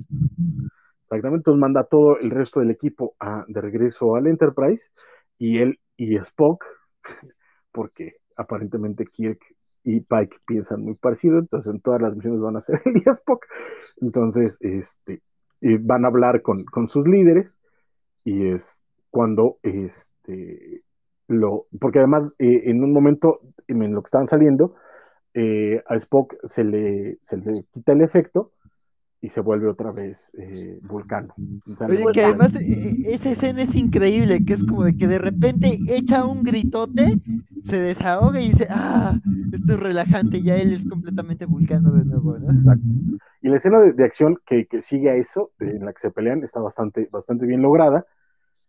Pero pues bueno, gracias a eso terminan Pike y Spock en, eh, en, las oficinas de la que parece ser como la, la presidenta, la líder. La presidenta, este sí. Exactamente. Y le, eh, les explica que eh, tienen una eh, facción sediciosa dentro de su cultura, dentro de su sociedad, y que tienen que, que eliminarla porque es una, es una facción poderosa, pero que tienen que, que está en contra del orden establecido.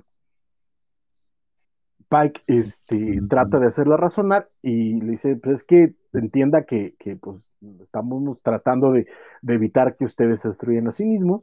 La presidenta le dice, pues sabes que me vale, este, tus reglas no son mis reglas, no tengo por qué obedecerlas, y le suelta una frase bien bonita de, aquí el que tiene el, el palo más grande es el que gana.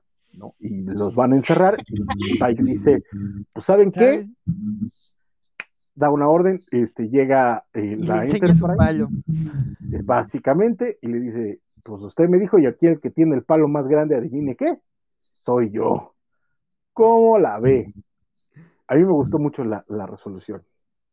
Sí, de acuerdo.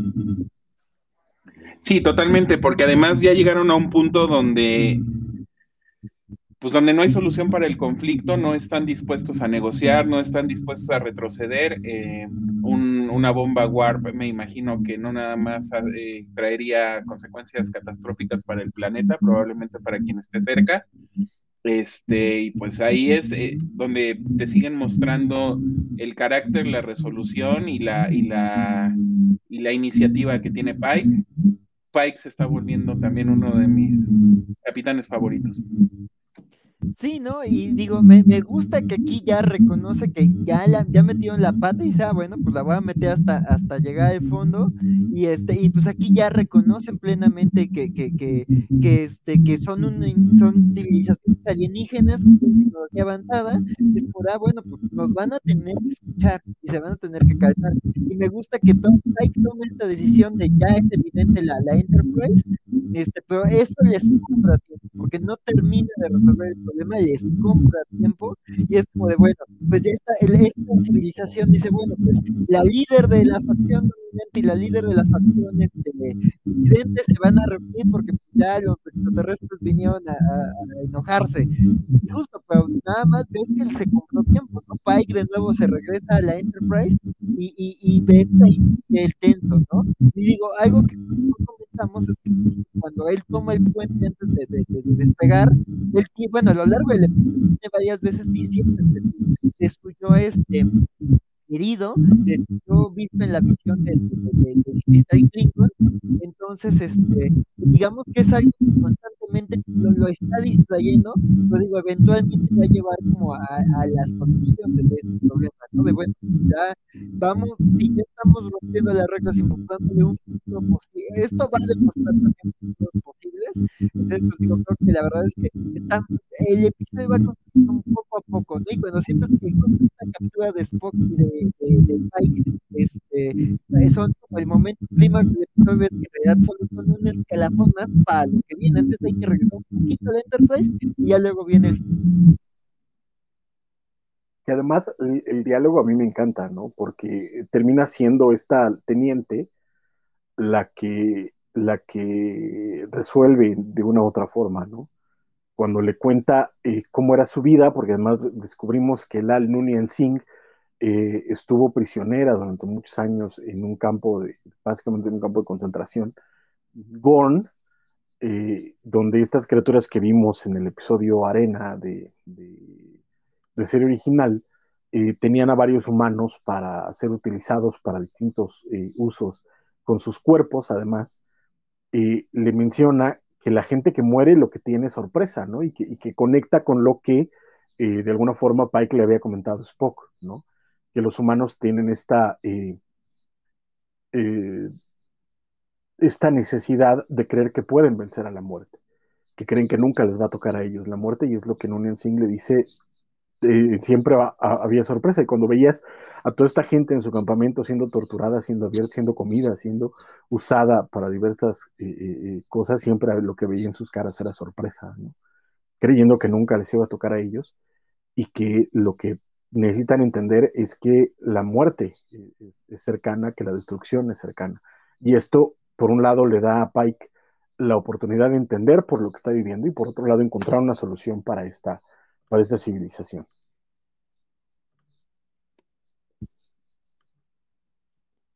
¿No? ¿Nadie? Sí. De acuerdo.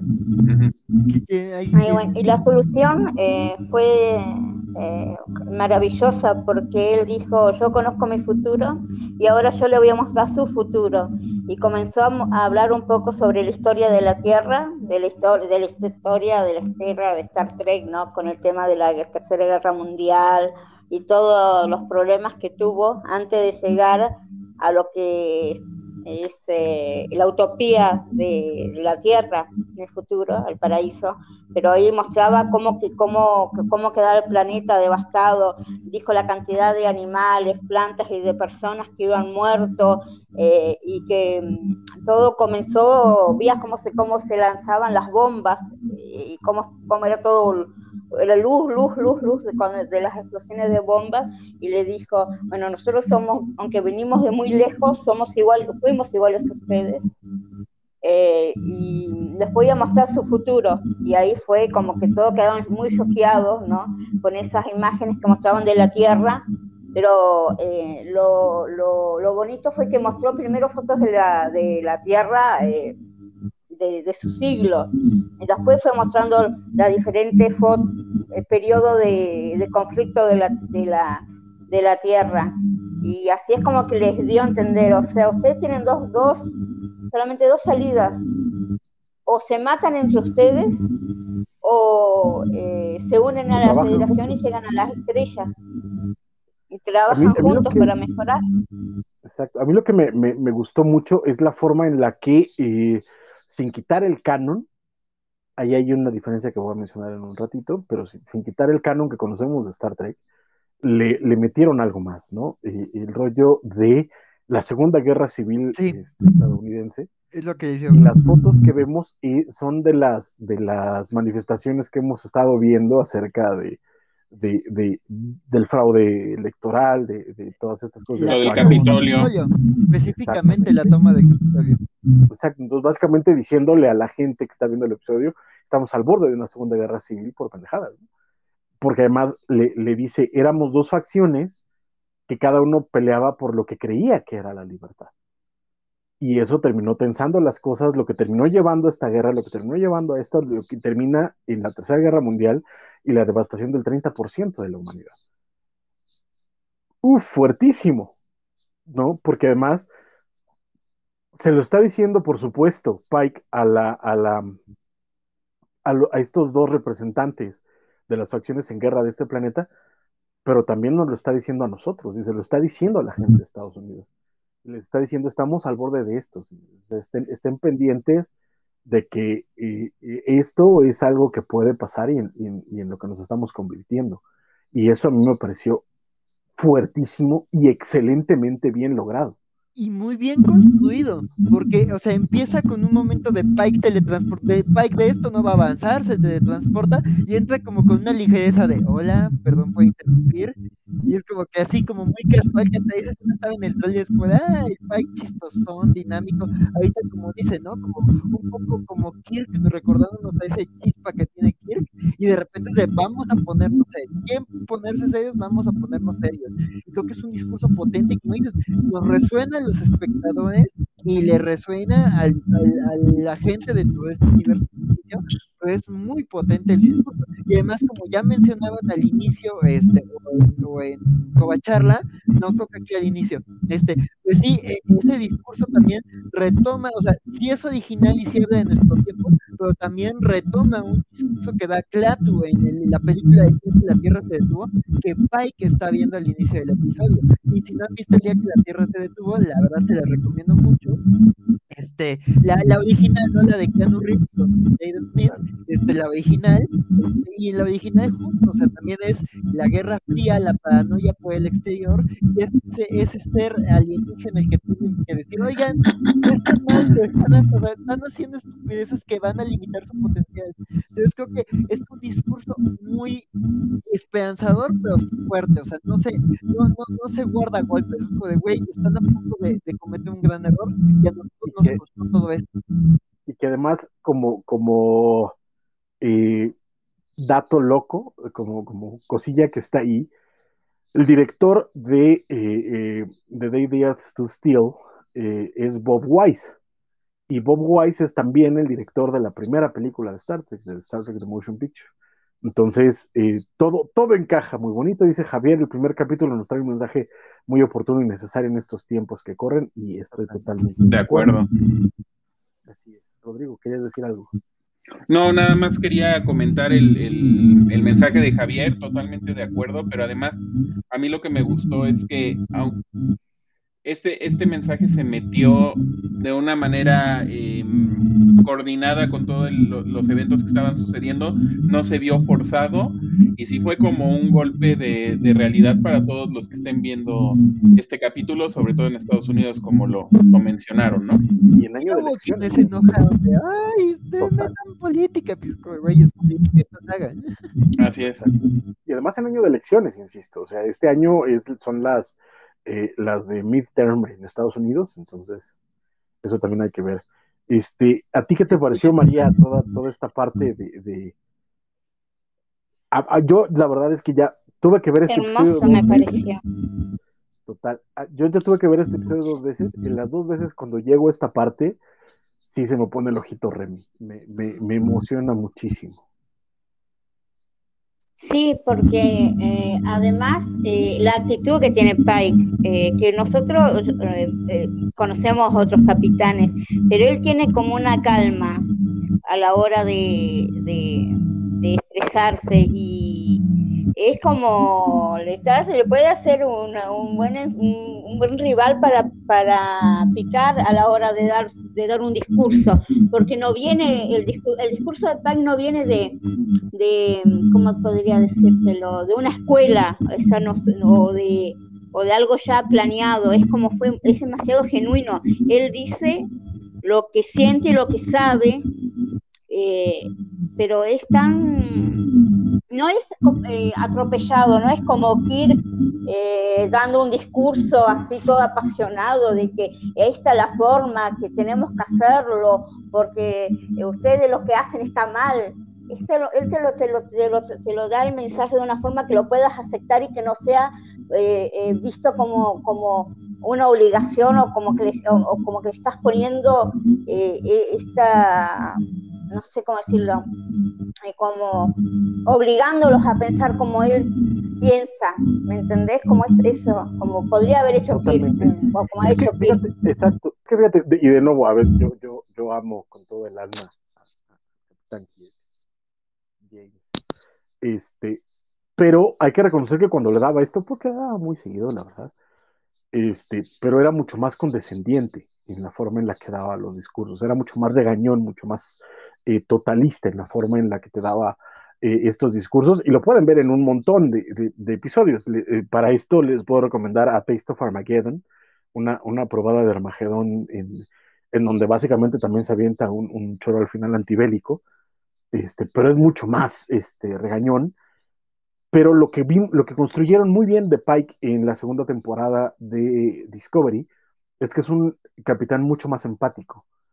Nunca es condescendiente, nunca es regañón. Cuando manda es porque hay un consenso, es porque sabe leer las, las opiniones de todos, los consejos de todos. Incluso al principio de este episodio, cuando mencionan lo de, lo de que llega al, planeta y la, la, oficial de seguridad le dice es que tenemos que subir los, los, los escudos y Spock le dice, pero es que eso es una señal de, alerta y no deberíamos de hacerlo. Pike escucha las dos opiniones y decide por una, pero siempre está atento, ¿no? Y cuando da este discurso, no, te no, no los está regañando, les está diciendo estoy preocupado por ustedes. Es totalmente. Claro, claro.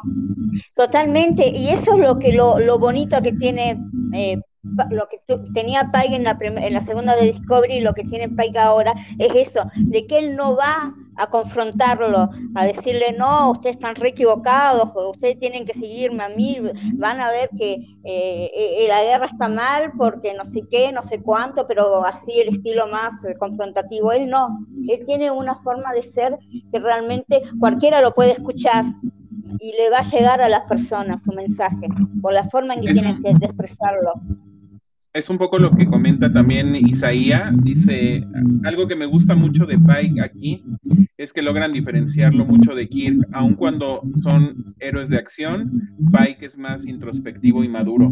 Y creo que tiene razón, Pike llegó a un nivel de madurez eh, o estaba en un, nivel de madurez mucho mayor que el de Kirk y eso lo, lo hacía que pudiera ser empático, que pudiera ser este, eh, manejarse de una manera mucho más... Eh, negociadora y política que, lo que hacía Kirk. Y que incluso... Yo creo, yo creo que el problema de Kirk... Ah, perdón, Francisco, sigue vos, yo después digo, no te preocupes.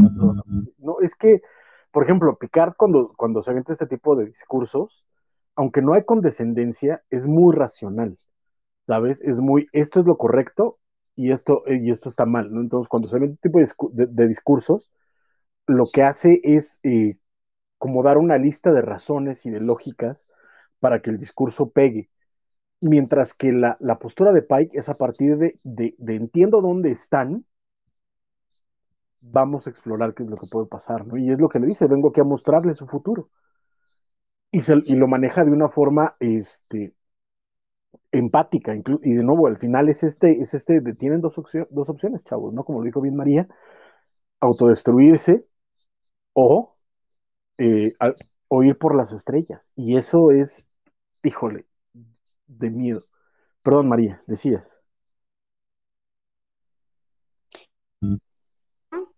Eh, que el gran problema de Kirk eh, no es Kirk en sí, sino los escritores, porque a veces lo escribían de una forma más diplomático, pero a veces él mismo decía, yo no soy un diplomático, soy un guerrero, y, hubo capítulos cuando estuvo el enfrentamiento con Kork por un planeta que mostró lo peor de Kirk. Eh, es como que no, es el día y la noche, por más que sean contemporáneos en, la, época, son totalmente diferentes a la, a la, hora de comandar una nave y de afrontar los problemas. Porque yo no vería a Pike en un capítulo como ese haciendo lo que hace Kirk o, o en las aventuras de Kirk Pai no encajaría en esas historias porque Pai tiene otra forma de solucionar los problemas y de llegar a las personas. Kirk no, generalmente no escuchaba consejos, bueno, como escuchaba Spock, pero regañadientes, es como que era, bueno. ahí, tenemos que disentir porque sí, la diferencia es cómo, cómo lo hacía, porque eh, Pike escucha en el puente, sea, deja que la acción se vaya dando y cada uno de sus opciones. Kirk lo que hacía era que se los llevaba a un cuarto y los escuchaba todos y ahí tomaba la decisión. Pero sí era, era distinto. El problema es que ya, ya después de que escuchaba las razones era su plan y punto. Y ahí sí ya, vámonos, ya, si tenemos que agarrarnos a trancazos con medio planeta, pues ya es otra cosa. Bueno, vaya, vamos, vamos, vamos nomás. Y no tenía problema, él igual, ¿eh? Él era feliz de la vida. era su baile. exacto, pero fue después de escuchar a todos los demás. Y, y Pike no, Pike está escuchando todo el tiempo, todo el tiempo, todo el tiempo, y se nota y, se notaba desde, desde Discovery, porque recordemos que todo lo que hacen Discovery es cada vez que encontraban algo, preguntaba opciones todo el tiempo en el puente, todo el tiempo.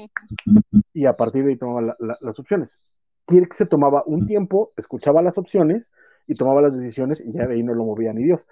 Pero. No, eh, olvídate. Pero era, era, eran sí son, sí son distintos, pero sí sabes ser capitán de mi Kirk y no, no, no, me, no, me hablen mal de Kirk porque...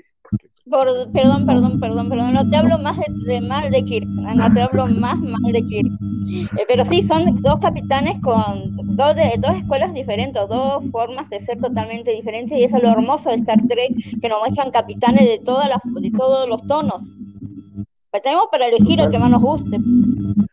Porque además eh, pasó lo mismo eh, en la siguiente generación, o sea, teníamos en contemporáneos a Picard, eh, Cisco y Janeway, y cada uno es radicalmente diferente del otro, y cada uno tiene un estilo de comando diferente. Entonces, eso también habla acerca de, eso, porque el buen Isaías ahorita nos está poniendo en, en, comentarios, más que los escritores, yo creo que fue la época, por muy adelantado que estuviera todos, a su época, nuestra visión de heroísmo ha cambiado sin duda, pero creo que también eh, eh, son visiones válidas todas, ¿eh? no, no tanto de, o sea, no es, no es como que, de nuevo, no vamos a hablar mal de Kirk, pero este, no es tanto como que no, se, no, no sea válida su forma de, de, ser, porque como menciono, Cisco y Picard eran radicalmente diferentes, muy diferentes. Sin embargo, los eran los, dos eran excelentes, excelentes Ciscos como Cisco y todos, pero claro que el, eh, eh, el tema es que a, todos ellos siempre le tocó, o sea, Cisco eh, quizás fue el más diferente de todos porque a, Cisco le pusieron muchos matices. Él no era solamente el nave, no era el capitán de una nave, él era el capitán de una estación espacial, era padre, era esposo, era amigo, era, era, era todo, tenía un montón de matices que, explotar. Por eso eh, Cisco es tan llamativo. Eh, ¿Me entendés? Y bueno, y, además Cisco fue capitán a partir de la tercera o cuarta. Antes era solamente el comandante de la, de la estación. Claro, pero, pero seguía siendo la cabeza. El líder. El líder. Por ahí Javier dice que no me olvide del capitán Archer, que es uno de sus favoritos también. No me olvido, pero en el caso de Archer, en realidad no tuvimos con quién contrastarlo porque durante el tiempo que duró Enterprise no tuvimos otros capitanes de la misma época, aunque Archer, y si queda claro, es, este, es parte de, quien termina marcando eh, la pauta para los posteriores capitanes. De hecho, la nave en la que va una y, y estos dos científicos a hacer el primer contacto se llama Archer. Y otra cosa que tenemos que tener en cuenta es que Archer eh, tenía eh, la ventaja o desventaja que no tenía las reglas de la federación, o sea, él, se tenía, estaba como eh, viajando a ciegas, hacía lo que podía y si le salía, y le, hacía lo que podía para que las cosas le salgan bien, ¿no? Pero no tenía como esa guía que, que tuvieron todos los demás capitanes. Exacto, de hecho hay un par de episodios donde hablan acerca de la, este, de la regla general 1 después eh, llamada este, Prime Directive, eh, y dice, pues es que ahorita no la hay, ¿no? O sea, no hay, no hay nada que se parezca a eso. Y te muestran casos donde por algo existe la Prime Directive, porque, pues Archer, ¿no? Básicamente, porque como bien dice Javier, eh, era medio rebelde ante sus superiores y un poco como quien, es correcto. De hecho, estoy muy seguro que Archer era, era uno de los ídolos Muchachos, los veo muy callados. Yo, yo estaba pensando eh, que después de todo esto de la resolución, hay una secuencia muy bonita que es este cómo la influencia de la flota y del Enterprise empieza a, entrar dentro de la cultura del planeta este, ¿no? A nivel religioso, a nivel militar, a nivel, inclusive hasta a nivel económico, Cómo empiezan ellos a, ver el diseño de la nave, los materiales, los uniformes, a nivel religioso, cómo empiezan a generar estos este, imágenes de, del Enterprise, etcétera. Entonces, pues ahí se ve que la influencia positiva del, de la flota pues empieza a permear en esta cultura. Estás muteado, estimado Axel. Justo ves cómo esta, este, gracias, este, cómo esta, ah, esta lógica de la federación este, ya está eh, permeando en todos los aspectos de esta cultura, ¿no? O sea, sí fue extraño y súbito y, accidental de alguna forma su ingreso a la flota, pero ya ves cómo, cómo lo está moldeando, ¿no? Me gusta esa secuencia en donde justo toman como, como el, diagrama de un científico de, su especie y luego la fotito de Spock, ¿no? Y es como de aquí, veamos las diferencias, ¿no? O cuando están checando las naves. La verdad es que es una secuencia muy bonita, Rodrigo. Qué bueno que, que la retomaste. Y este, y pues sí, la verdad es que creo que redondea muy bien esta idea, ¿no? De, de la, la federación es un ideal, pero es un ideal que, que, que transforma, que cambia y que, que justo va encaminado a tratar de, como, como ya han dicho Francisco y María en otras ocasiones, de tratar de atender problemas para que justo crear esta, esta sociedad utópica, ¿no? Entonces, la verdad es que eso está muy bonito. Y creo que también, o sea, ese es como uno de los payoffs del, episodio, como de así se resolvió la situación en este planeta, pero también me gusta cuando se regresa al puente de mando, ¿no? Que ya, ya digamos, te, te, ya ves a, a, Pai como reacomodándose y ya ves justo ya como, como, cómo va a quedar, digamos, por cierto tiempo su, su, su, tripulación, ¿no? Que pues sí, esta una regresa a la posición de, de, de, primer oficial, pero justo que la Anja es la, la jefa de seguridad y ya como, cómo queda posicionada la, la tripulación para los episodios venedeos, además de una edición de último momento, ¿no? Que, eso, eso era eso era lo que les iba a preguntar, si, si ya sabíamos quién era este, este personaje que se... Sí, pero antes, de eso... ya, lo conocíamos. Sí, pero antes de eso hay un momentito pequeñito eh, cuando eh, se enfrenta ya con el oficial de seguridad, ¿no? Eh, y ella le dice, es que no, no, no quise decirle al capitán acerca de mi relación con una, y le cuenta cómo, cómo fue que la encontré, que gracias a ella entró al, Starfleet. Y me encanta el diálogo de, de, Pike, donde le dice, este, no querías que desconfiara de ti y decidiste desconfiar de mí. ¿No? Eh, ese momento me pareció espectacular porque define la, la, cómo es una tripulación de la, de la flota, ¿no? Tienes que confiar uno, uno en el otro y me gustó mucho cómo se lo puso. Y, la resolución que tienen me pareció espectacular y ahí es donde, donde vemos cómo ya eh, Pike eh, acepta su, su, rol como capitán del Enterprise y llega el teniente Kirk, porque durante todo el maldito episodio no nos dijeron su nombre. Me temblaron las patas. Sí, tal, no puedes estar acá, no puedes estar acá, no puedes estar acá, no puedes. Y yo trabajo así, como no, no, Desde la primera vez cuando dice el teniente Kirk fue así como de, what, what? Usted lo pidió, ya viene el teniente Kirk. Se atrasó un poquito. Pero yo me refería a la otra adición, porque hay una, hay una toma donde llega también otra, otro personaje, pero es como ¿El no es humano. Ajá. El andoriano. Ah, sabes que no sé si, si, si será un personaje nuevo, no lo tengo. Ok. Okay, personaje nuevo. Él es personaje por lo que vi en adelantos, vamos a saber más de él la próxima semana. Exacto. Es, personaje nuevo, es este creación para esta serie y se supone que es un andoriano ciego. Y, el, actor eh, también lo es, o es, eh, tiene, eh, no sé si es, tiene muchos problemas de visión, pero discapacidad visual. discapacidad visual, sí. Pero regresando un poco, regresando un poco a Kirk, yo preguntaba quién era Sam Kirk o Samuel Kirk. Sam Kirk. Y ya, y ya María me explicó que era el hermano de, James. El hermano mayor de James Tiberius Kirk, que en realidad, en realidad, en realidad no lo vimos. No. no lo vimos, pero sí, sí, pues pero ahí como volteando, ¿no? se- según yo ni siquiera, ¿eh? Porque ya cuando llegan Sí, ya... estaba el cadáver. Estaba Está el cadáver, cadáver de la. Ah, cadáver. sí, exacto, sí, pero o sea, ya, ya cuando lo, ya estaba ya... Sí, Ya estaba digo, morido. Exacto, digo, este, spoilerazo, pero este, sí es matado por Digo, unos pasó bichos como. extraños. Pasaron unos años ya, estamos libres de spoiler. Exacto. Bueno, un- un- unos 50 años, ¿no? 55 Sí, ¿qué años. de son? hecho. Sí. Es, es Que de mucho, hecho- mucho tiempo. De hecho, Javier nos lo explica también en un, en un comentario. Sí, Exactamente. eh, Samuel Kirk es el hermano, aquí va, este fue el hermano de Jim apareció en la serie original, pero solo apareció muerto y fue interpretado por William Shatner llevando un, un bigote hollywoodense a la antigua. Entonces, Tengo pues, que está- ver eso. Sí, yo también de repente dicen, ah, el, el Kirk, Kirk, Kirk, Kirk, y de repente dije, ese es James con bigote, y de repente no, dije, ah, no es Samuel. Entonces sí, este, este, dije, ah, ah, ah, es el hermano. Y justo eh, eh, ahí también encuentro el episodio, ¿es de la primera o la segunda Es temporada? de la primera. Es de la la primera. Si no es, eh, ¿es Operation Annihilation. Oh, ajá, sí, sí. Sí, es Opera- oh, sí, Operation Annihilation, sí, es el nombre del episodio, justo. Yo lo vi por accidente tratando de ver el de Gary Seven y de repente dije, ah, están chistosos estos moquitos alienígenas y me, me, me, me piqué con el es de la episodio. segunda, no. Es, de- es de la primera. El, el que es de la segunda es el de Gary Seven. Ajá. Exacto. Que ese es Operation Earth.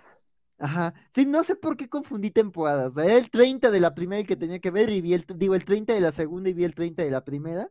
Este, pero justo en ese episodio, justo viajan, a- a- han perdido contacto co- co- con, con el planeta en el que está Sam, y ya no quiero quemar más del episodio, pero bueno, sí, sí, ahí, ahí. Pero ya, ya, vamos, básicamente la base ya está. El problema también es que tú ustedes dirán, ay, qué spoilerote. Eh, eh, son los primeros tres minutos del episodio. Bueno, no se encariñen con Sam, eventualmente ajá, o sea, Sam- ya apareció cadáver, o sea, no era ni personaje. Nu- Nunca lo conocimos mucho. Conocimos Exacto. más a la esposa y al niño. Exacto, pero aquí lo bonito es que le, le dice Pike que va a trabajar con Spock. Entonces es probable que la relación de Kirk, o sea, de James y de Spock, surja de, Samuel. Exactamente, entonces... Ay, perdón. Este, Isaías también nos dice que tantos años en el futuro y no hemos modificado el genoma humano para mejores bigotes. A Ni para que me crezca barba, Isaías. Tampoco. Sí, sí. O así son las Tengo- modas. tengo- Isaías. Exacto. Tengo seis meses sin rasurarme, ve lo que me sale, man. Ah, yo Este, esto ha sido pero toda la sí, pandemia, así es mi barbita de pandemia. Básicamente. Pero, pero sí, a, a mí me ha parecido un episodio espectacular. Me parece que, que la forma en la que lograron adaptar, incluso algunos detallitos, por ejemplo, eh, los trajes que vimos en Discovery, los uniformes, me parecían muy, eh, muy tiesos para lo que yo conocía de serie original. Eh, estaban bonitos, están muy bonitos, pero me parecían raros. Y aquí los volvieron a modificar para que se parecieran un poco más a los de serie original. Ya Sí, son más como más, más, exacto, Son más, muy más playerita. Yo, yo estoy encantado con, con, con los uniformes, estoy encantado con las series, estoy encantado con todo porque está bien bonito y ojalá no se nos, deflin- no, no se nos desinfle porque así estábamos con el primer episodio de Picard y todos sabemos qué pasó con eso.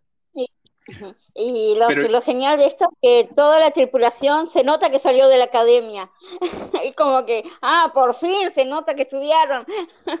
Ese- Pero yo, yo he de confesarles que me emocioné más con este capítulo que con el primero de Picard. Este Ah, no, me dejó sí, muy Sí, muy sí, contento. sí, sí. Pero, pero sí recuerdo, o sea, también. aunque, aunque, exacto, pero aunque no haya sido igual, o, o- o- o obviamente este haya sido más, sí estábamos muy prendidos con el primer episodio de Picardo. O sea, sí salimos muy contentos, salimos muy emocionados, estábamos todos en el programa diciendo, oigan, es que está bien chido esto, y, y ya sabemos qué pasó. Entonces, y de nuevo, son los mismos showrunners. Pe- Pero. ¿sabes que acá está la diferencia? Es que acá no, no es una historia eh, larga. Eh, puede Ajá. capaz haya un capítulo que no nos guste, pero capaz el siguiente sí. Eso Sí. era lo bueno que tenían las clásicas. Sí. Y yo, y justo coincido con María, yo creo que la estructura episódica igual y aquí beneficia a, a los showrunners. Creo que en picar la idea de tenemos que llegar a un punto B, con estas circunstancias y con estas piezas, te digo, hacía que forzaran las tramas y yo creo que aquí es más bien vamos a divertirnos con aventuras espaciales, ¿no? No parece que vaya a haber un arco enorme ahí a lo largo, digo, como en la serie original o como en Next Generation, a lo mejor va a ir pequeñas tramitas que se van a ir alazando a lo largo de los episodios, pero digo, creo que lo que más se siente como un arco general es como todo el tema de la revelación de Pike y pues la, ahí este eh, eh, Spock y su polola, ¿no? Entonces sí, este pues a ver, a ver cómo, cómo, cómo se va avanzando la serie. Digo, ojalá no se desinfle, pero coincido con María, seguramente va a haber episodios que se nos van a hacer mediocres y otros que se nos van a parecer excelentes. es que empiezan con una, con la vara muy alta, por eso vamos a ver qué pasa. Que también, como decía María, un poquito la, la, bronca que tenemos ahorita es que como son temporadas de 10 episodios, un episodio malo te parece que ya es la mitad de la temporada, la que se fue al carajo, cuando antes tenías temporadas de 26 episodios, ¿no? Entonces, dos, tres episodios malos decías, pues mira, vaya y pase, ¿no? Pero y, como pues y como decía Elizabeth, también la forma de consumir medios actualmente sí nos hace ser muy... muy meticulosos, muy exigentes, entonces también es. Claro pues esperemos que, esto siga bien. Yo la neta es que estoy muy contento. Chicos, ¿qué esperan para el siguiente episodio, mi querido Axel? Ay, este, pues yo espero una, una buena aventura. Este, este, eh, digo, ya, ya hay título del episodio, este, entonces yo espero que sea, digo, también los segundos episodios son difíciles porque a veces la presentación es muy buena, pero ya el ver cómo funciona la dinámica semana a semana es como que se decide en el segundo episodio. Entonces yo la verdad espero ver más, más de personajes, creo que vamos a saber más del andorriano y, este, y, ver cómo ya va a ser esa dinámica, ¿no? Quiero ver una buena aventura, quiero ver este, más momentos de personajes y algún mensaje bonito para estos tiempos inciertos. Entonces no, le exijo algo específico al episodio, solo como esos pequeños puntos y, y así que a donde me lleve la nave, porque este capitán va muy en serio. Perfecto. Mi estimidísimo Rodrigo, ¿qué opinas? Yo lo que he notado a lo largo de mi eh, eh, viaje por eh, todas las series de Star Trek y lo que hemos podido ver, creo que hay muchos capitanes que son muy relevantes y muy importantes y lo que más me gusta es que no toman como en algunas series o películas el modelo de un capitán y lo tratan de replicar en las siguientes series cada uno de los capitanes es su propio, su propio ente, su propio estilo, su propia historia, su propio contexto. Y, yo estoy muy emocionado por saber más de Pike. Yo creo que es un personaje que va a ser muy interesante, lo están desarrollando muy bien. Entonces a mí me gustaría eh, conocer mucho más de él. Me gustaría que siguieran con el formato de episodios más o menos autoconclusivos, aunque tengan líneas narrativas que se van desarrollando a lo largo de toda la temporada, porque creo que eso le da otro tipo de sabor al, a, la, a, la, a, la, serie. Entonces, ojalá lo, lo, mantengan así. Y este, pues vamos a ver el, el próximo, el, la próxima semana a ver qué, qué, nos, qué, qué nos espera. Perfecto, María. Eh, yo Espero que, bueno, espero esta nueva aventura como se había esperar antes, la de la nueva generación o, la de Voyager o la de todas las demás. Eh, espero ver a ver a qué planeta van a ir eh, y también espero conocer mucho más a los protagonistas, a los personajes, eh, verlos interactuar entre ellos, que es muy lindo, y cómo se relacionan, cómo, se va, cómo va a continuar la relación Chapel con Lang, que parece que no comenzó muy bien. Eh, pero es como que eso es lo que espero, conocer más de todos ellos y ver a, qué planeta nuevo irán. Perfecto, me parece muy bien, pues muchísimas gracias. Oye, eh, Francisco, antes, antes de que tomes la palabra te iba a decir algo, más bien un recordatorio. Can. Ah, y ya me, ya me acordé, que me, qué bueno que me acordaste, muchacho. Me dejaste en suspenso, capitán. Es que, es que, ¿sabes qué me está pasando? Que este, creo que están cambiando la línea temporal. Porque recordamos que, eh, de acuerdo a eh, el episodio de Space Seed, que es cuando conocemos a Kang en el serie original, nos mencionan que las guerras eugénicas se dieron al final del siglo XX, durante los años 90. Y después de eso eh, se vino la Tercera Guerra Mundial a mediados del siglo XXI lo que vimos en este episodio es que eh, Pike menciona primero la Segunda Guerra Civil estadounidense, después las guerras eugénicas y después la Tercera Guerra Mundial. Y en el caso de eh, que acabamos de ver de Picard, vemos que eh, ya es el siglo XXI y este eh, Zoom saca el archivo de Khan. Ahora, el punto ahí es, según yo sí mencionaron en, en Picard, que las guerras eugénicas ya habían pasado. Sí, sí, sí lo mencionan. Entonces no sé si fue este error de, de este episodio o están vo- volteando para tratar de cambiar la temporalidad a que las guerras eugénicas son después de, de la guerra civil estadounidense. No lo sé, este, tendremos que ver qué hacen con eso, porque obviamente eh, Lal pues se apeda en un y en Sing, entonces alguna conexión tendrá que tener con Kang, porque si no, pues sería un desperdicio de nombre y le hubieran Para mí, cualquier cosa, ella, ¿no? eh, ella fue, seguro, que no sé, la Botany Bay fue la única nave o fueron más naves, capaz, no Dijeron que eran más naves. Sí, bueno, Yo una de las naves ha, ha caído al mundo de los de los Gorg y fue, y fue, fue esa nave la que fue eh, capturada, o sea, donde ella estaba, y por eso ella es la única sobreviviente de eso. Y la Botany Bay es la, es la que encuentra a Kirk. Yo- Creo sí. que ese es el, el- el- el- lo que pasó. Sí, yo No con sé si la será Ant- la hija, sobrino o qué. a lo mejor sobrina, ¿no? O algo así, prima lejana, no sé. ¿Qué, Yo qué vas a decir, Axel? Yo también entendí que el tema con la Anne es que como que, o sea, yo entendí, o sea, digo, a lo mejor estoy leyendo de más y faltará que lo expliquen, y creo que sí lo van a explicar. Este, eh, el tema es, yo lo, yo lo que entendí es que eh, la Anne iba en una nave, como la que encuentran acá originalmente, esa nave se, se pierde. Y en vez de que los encuentre la Federación, como pasa con Khan, los encontraron los Gorn y pues les fue como les fue, ¿no? Es lo que entendí, Sí, pero yo justo no sabía si, había, si había más naves. Y respecto al tema de Picard, yo lo que entendí es, o sea, justo dejan como muy claro que están en una época posterior a las guerras eugénicas. Entonces yo más bien como que con el folder entendí que a lo mejor Zung estuvo involucrado en el proyecto Khan. Claro, Y y, el y 96, también, porque y- el folder sí dice 96.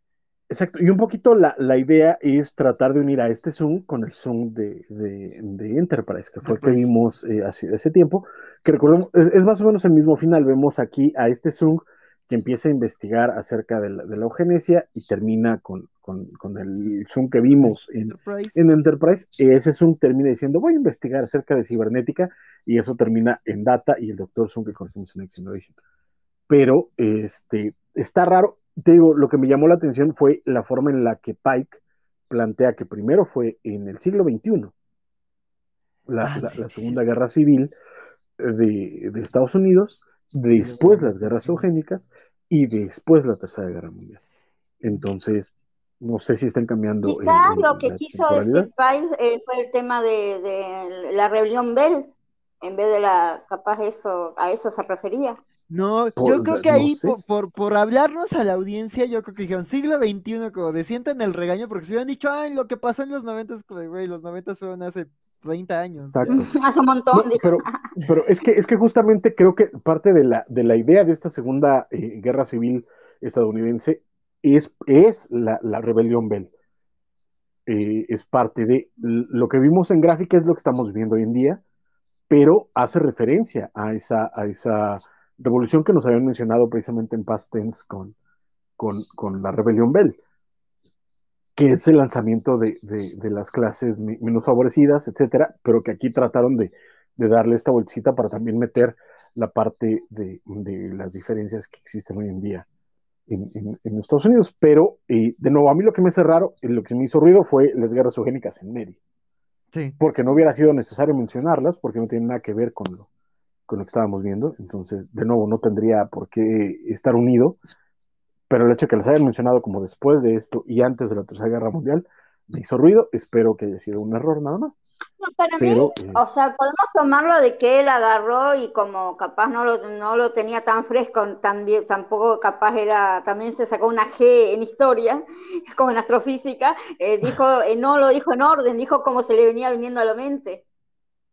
Sí, Seamos también, pero amables. ellos no saben nuestra historia, les puedo decir, y Exacto. hacerme bolas. Pues, pues habrá que ver, dice Javier que eh, ya hace mucha falta una serie de Star Trek que trajera de vuelta más de la esencia original de la creación de Jim Roddenberry. Muchas gracias por la charla.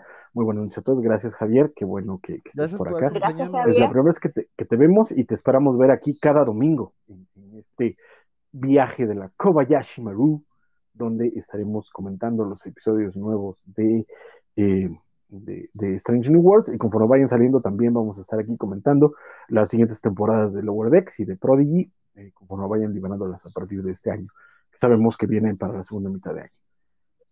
Eh, pues eso es todo de, eh, de eh, Strange New Worlds. Este, les queremos también recordar que esta semana no pudimos hacerlo porque teníamos el cierre de Picard y este arranque, pero usualmente vamos a tener una sección en la que hablaremos acerca de uno o dos episodios, o, o tres, si nos, si nos alocamos, eh, de, eh, de Classic Trek que tengan que ver con lo que estamos viendo hoy en día en, en la serie. Eh, por lo pronto puedo adelantarles que voy a poner a votación, ojalá la tripulación me acompañe en esto, voy a poner Amok Time de, de serie original porque tiene muchísimo que ver con lo que vimos en este primer episodio y a ver qué otro, tal vez sea Operation Annihilation o, o algún otro eh, que nos dé pistas acerca de lo que estamos viendo en, Strange New Worlds y, lleguemos a, esta al siguiente programa donde tendremos estos otros eh, episodios. También cuando haya noticias tendremos una sección muy especial de, noticias donde hablaremos acerca de los anuncios de casting de este, de nuevas series o de eh, convenciones o lo que se les vaya ocurriendo a los, a los creadores y que, y que nos sirva, nos parezca re, relevante para mencionar en las noticias. Entonces, este, pues eso es todo. No sé si, si, si haya, si haga falta algo, este, porque ya estamos rayando las dos horas y esto ya está yendo a las cuatro horas y ya es medianoche.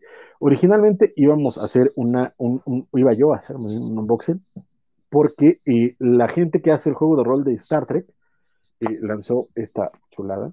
Ver, tiene forma de tricorder de serie original. Trae varias cositas dentro, pero este, ya es muy tarde. Este, no sé si ustedes ya tengan que irse, porque yo sé que trabaja mi buen Rodrigo, mi buen Axel. Este, no, yo creo que dale al unboxing, ¿no? Bueno, María, habrá que ver, María. María, que, que está en, un, en otro uso horario, ya son las dos para ella. Ya son las dos para ella, sí. sí. Eh, háganlo, chicos, ábranlo, no, no importa, ábranlo, ábranlo. Pues, es, es este eh, paquetito de tricorder, para quien no lo sepa, la compañía Modifios Entertainment tiene la licencia para eh, crear juegos de rol de Star Trek, que, eh, perdón, para quien no lo sepa, los juegos de rol son estos juegos de mesa donde eh, varias personas se juntan y la idea es que van contando una historia y unos jugadores hacen las veces de personajes y uno de los jugadores es el, llaman el, el director del juego, que es el que cuenta la, los personajes que no están controlados por los jugadores y va contando la historia y mete los conflictos y todo esto. Y pues eh, la verdad es que es muy divertido jugarlos, espero pronto ya eh, poder jugar este juego porque traigo muchísimas ganas. Este, por ahí el buen Axel y el buen Rodrigo ya se habían apuntado, perdonen el ruido, pero es, es el Juan, ya se habían apuntado a jugar con nosotros.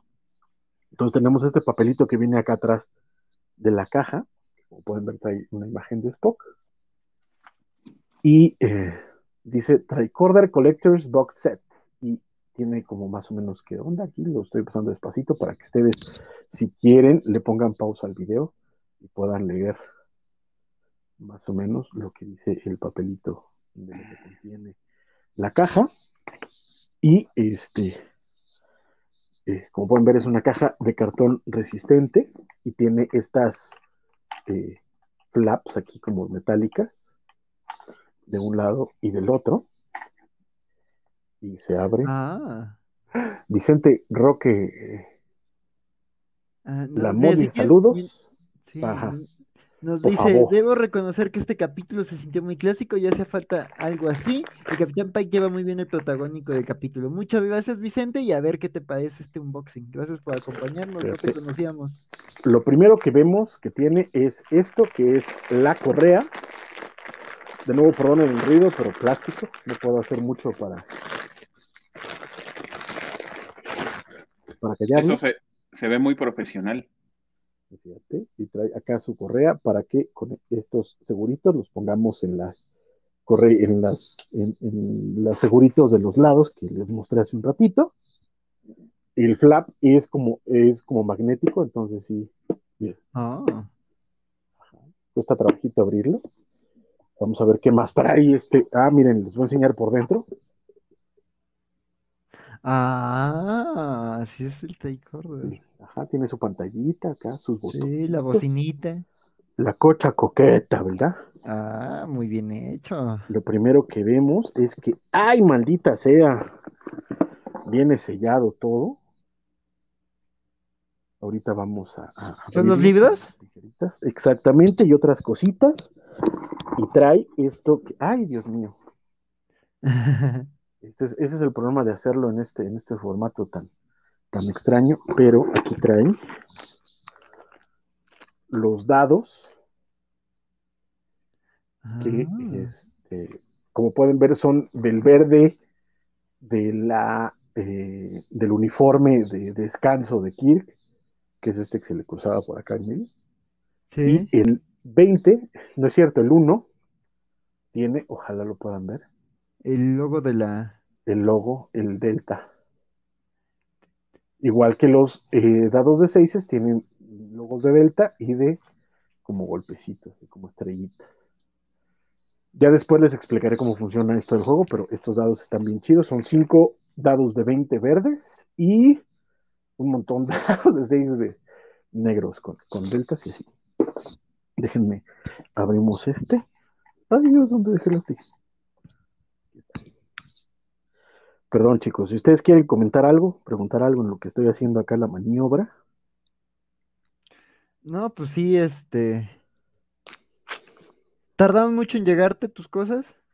Fíjate que los pedí desde diciembre, era, eh, eh, era como una preventa ahí rara, y me llegaron apenas esta semana. Entonces, esa es la, la, onda. Sí, pasaron mucho tiempo, estaba yo ya hasta preocupado y dije, ya no me van a llegar. Pero sí me llegaron. Y fíjate que también me preocupó porque cuando me llegó el aviso de que me lo mandaban, me, me dijeron que me lo mandaban por UPS y UPS no tiene las mejores referencias para mí. Pero afortunadamente me llegó súper bien protegido, bien armado, muy bonito todo. Estos son tokens. Estos que tienen el logo de la federación. De un lado, la idea es que los recortas de, este cartón son una cosa que se llama momentum o inercia, que en las reglas del juego los jugadores las van juntando conforme van juntando éxitos y les permite hacer más cosas. Y los que dicen Red Alert son algo que se llama amenaza o threat, que es muy similar, pero para el eh, Dungeon Master que pueda este, hacerles la vida un poquito más complicada a los jugadores. ¿Qué más trae? Trae esto que es una aventura Ah. ¿De que se llama The Keyhole of Eternity. que la onda con este, eh, con este set es que todo esto es para que lo juegues en la época de serie original. Porque el juego normal eh, viene para la época de Next Generation. Ah. Entonces, acá miren, tienen, tiene este diseñito bonito. Y ¿Qué es lo que, lo que, ilustraciones. Lo que alguna vez comentábamos, ¿no? Que también iba a salir un manual de, de, Discovery, pero justo ajustándose a personajes e historias de, de ahí, ¿no? Que incluían así, ¿no? Exactamente. Exactamente. Un poquito, mira, la verdad que tiene eh, eh, Star Trek Adventures, el original, es que aunque digamos que la- el tiempo base es Next Generation, eh, lo puedes jugar en cualquier época, pero el tiempo base es Next Generation. El de Discovery lo que trae es, por ejemplo, va, va- va a salir un libro y en el libro puedes crear, por ejemplo, a un Kelpien, que no venía en los libros que, existen hasta ahora, o puedes crear a otras especies que hemos visto, los Saurians, por ejemplo, que los hemos visto en Discovery, pero no los hemos visto en otras series. Y eh, traen como los datos de la Discovery, de cómo hacer este tipo de cosas, y, y- y un poquito más enfocado a lo que hemos visto en esa serie. Trae también esta, que son como de personajes, aquí viene los datos para la USS Enterprise, Que es una ficha de juego, eh, y tiene eh, para otros personajes, como esta Lieutenant Pren, que es de otra nave eh, muy parecida al Enterprise. Esta sí trae dibujito, por ejemplo. El comandante Gitán, que también trae dibujito, perdón, es que me breve, pero por ejemplo, la eh, Alferes Sensing Chapel, que es la enfermera que estamos viendo ahorita en Strange New Worlds, no trae dibujito porque este, tendrían que pagar derechos. Pero trae, por ejemplo, todas las, fichas de personajes de eh, del Enterprise. Por ejemplo, aquí está Pavel Chekhov. Ojalá lo puedan ver ahí. Refleja un poquito, pero sí. Exacto. Pero bueno, la idea es que este es la de Pavel Chekhov y no trae ilustración en la parte de atrás. Ahí dice, sin Pavel Chekhov. Bueno, ahí en el teléfono ves la foto de Chekhov. Exactamente. Y esto ya son como fichas de personajes para eh, la aventura o para lo que tú quieras hacer con ellos. Y trae este, que es un libro de reglas, que por ejemplo, eh, ahorita el, eh, el core book lo pueden encontrar en Amazon, anda como en 900 varos, y es el normal, pero ese es uno más grande, es pasta dura, etcétera, y este es una versión más portátil en pasta blanda, y de nuevo todo el diseño y toda la las referencias que trae son de serie original, más que de, eh, que de Next Generation, por ejemplo. Las ilustraciones, los, datos, déjenme buscar una ilustración porque son tan bonitas. Y, este, y, y todas estas cosas tienen que ver con serie original. La verdad es que vale mucho la pena. No sé si vaya a llegar a Amazon, me imagino yo que en algún momento sí llegará.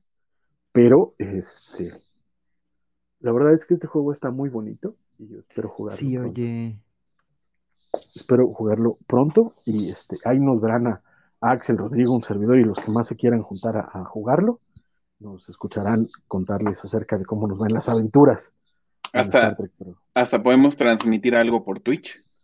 Ojalá, ojalá. La cosa es ahí la, la, infraestructura, mano. Sí. Habría que pensar. No, está Llevo mi laptop, a ver si se puede.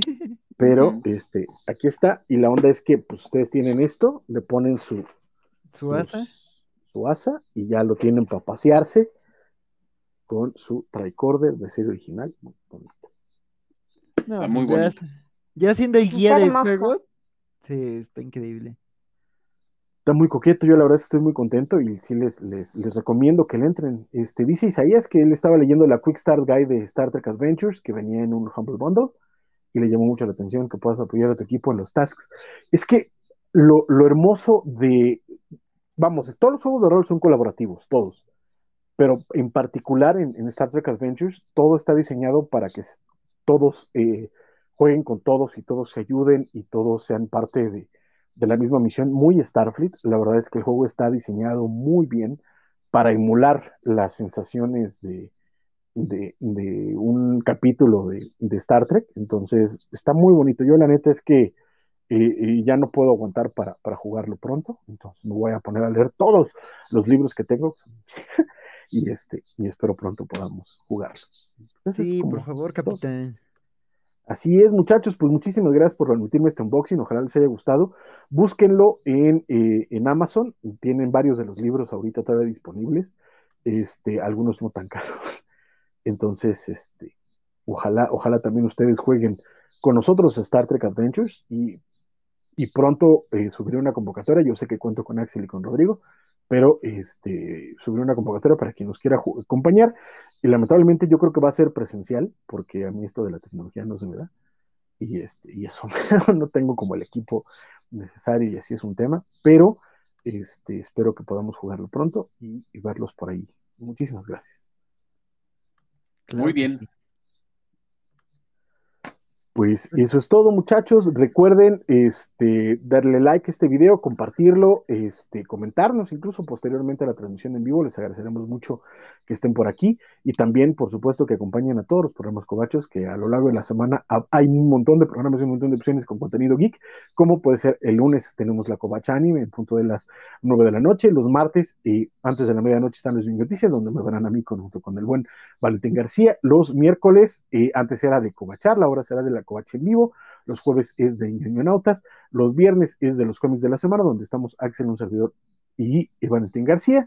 Eh, los sábados son de Covacheando. Y Bernardo, claro, sí, por supuesto. Este, los sábados son de Covacheando con los rucasos y a veces Covacho Bits, que es el programa dedicado a videojuegos. Y el domingo es el ahora ya llamado Kobayashi Maru. Y pues eso es todo, muchachos. Los vemos aquí. Y por ahí escuché, perdón, capitán, por ahí escuché que habrá un programa especial, creo que esta semana, donde creo que probablemente María andará por ahí. Espero Sí, que sí, es un estaría súper programa, sí, eh, que vamos a hablar de Buffy. eh, vamos a hablar de la serie de Buffy. Y después, más adelante, eh, también tenemos programado un programa porque- que, donde vamos a hablar de la guerra de los dragones, eh, de House of the Dragon. Excelente, Ah. excelente. Eh, ¿Es el Muy jueves, bien. María, el programa de Buffy? El 12, sí. El jueves, perfecto. ¿A qué hora además, Sí, sí, sí. Eh, a las 5 de la tarde, Hora de México, además 7 tu hora. hora de México, hora de México.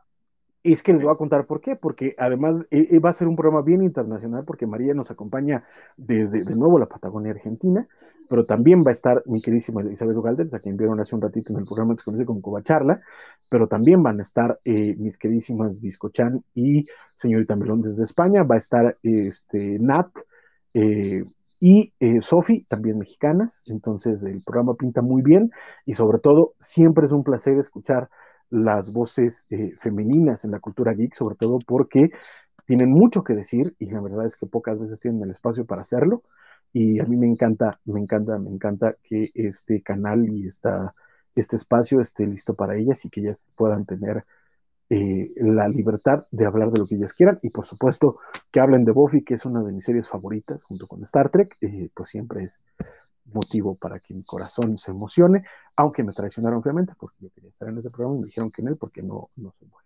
Pero no importa porque vale mucho la pena escucharlas a ellas. Y vamos a ¿saben estar en los callo comentarios. No, Los no espero, porque- chicos.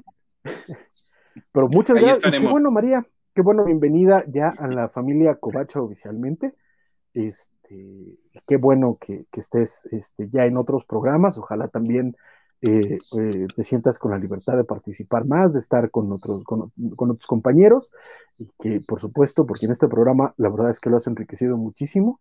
Sí, y estoy totalmente. seguro, Sí. estoy seguro que en otros darás exactamente lo mismo. Muchísimas gracias, Francisco. No, pues gracias a ustedes.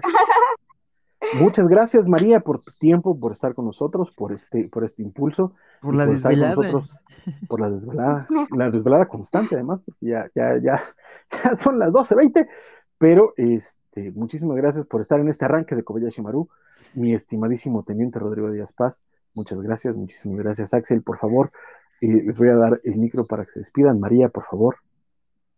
Bueno, eh, como siempre es un placer estar con ustedes, compartir este domingo y las charlas sobre Star Trek que tanto nos gustan. Eh, una felicidad eh, que terminó Picar y ya podemos esperar la tercera temporada Ilusionados.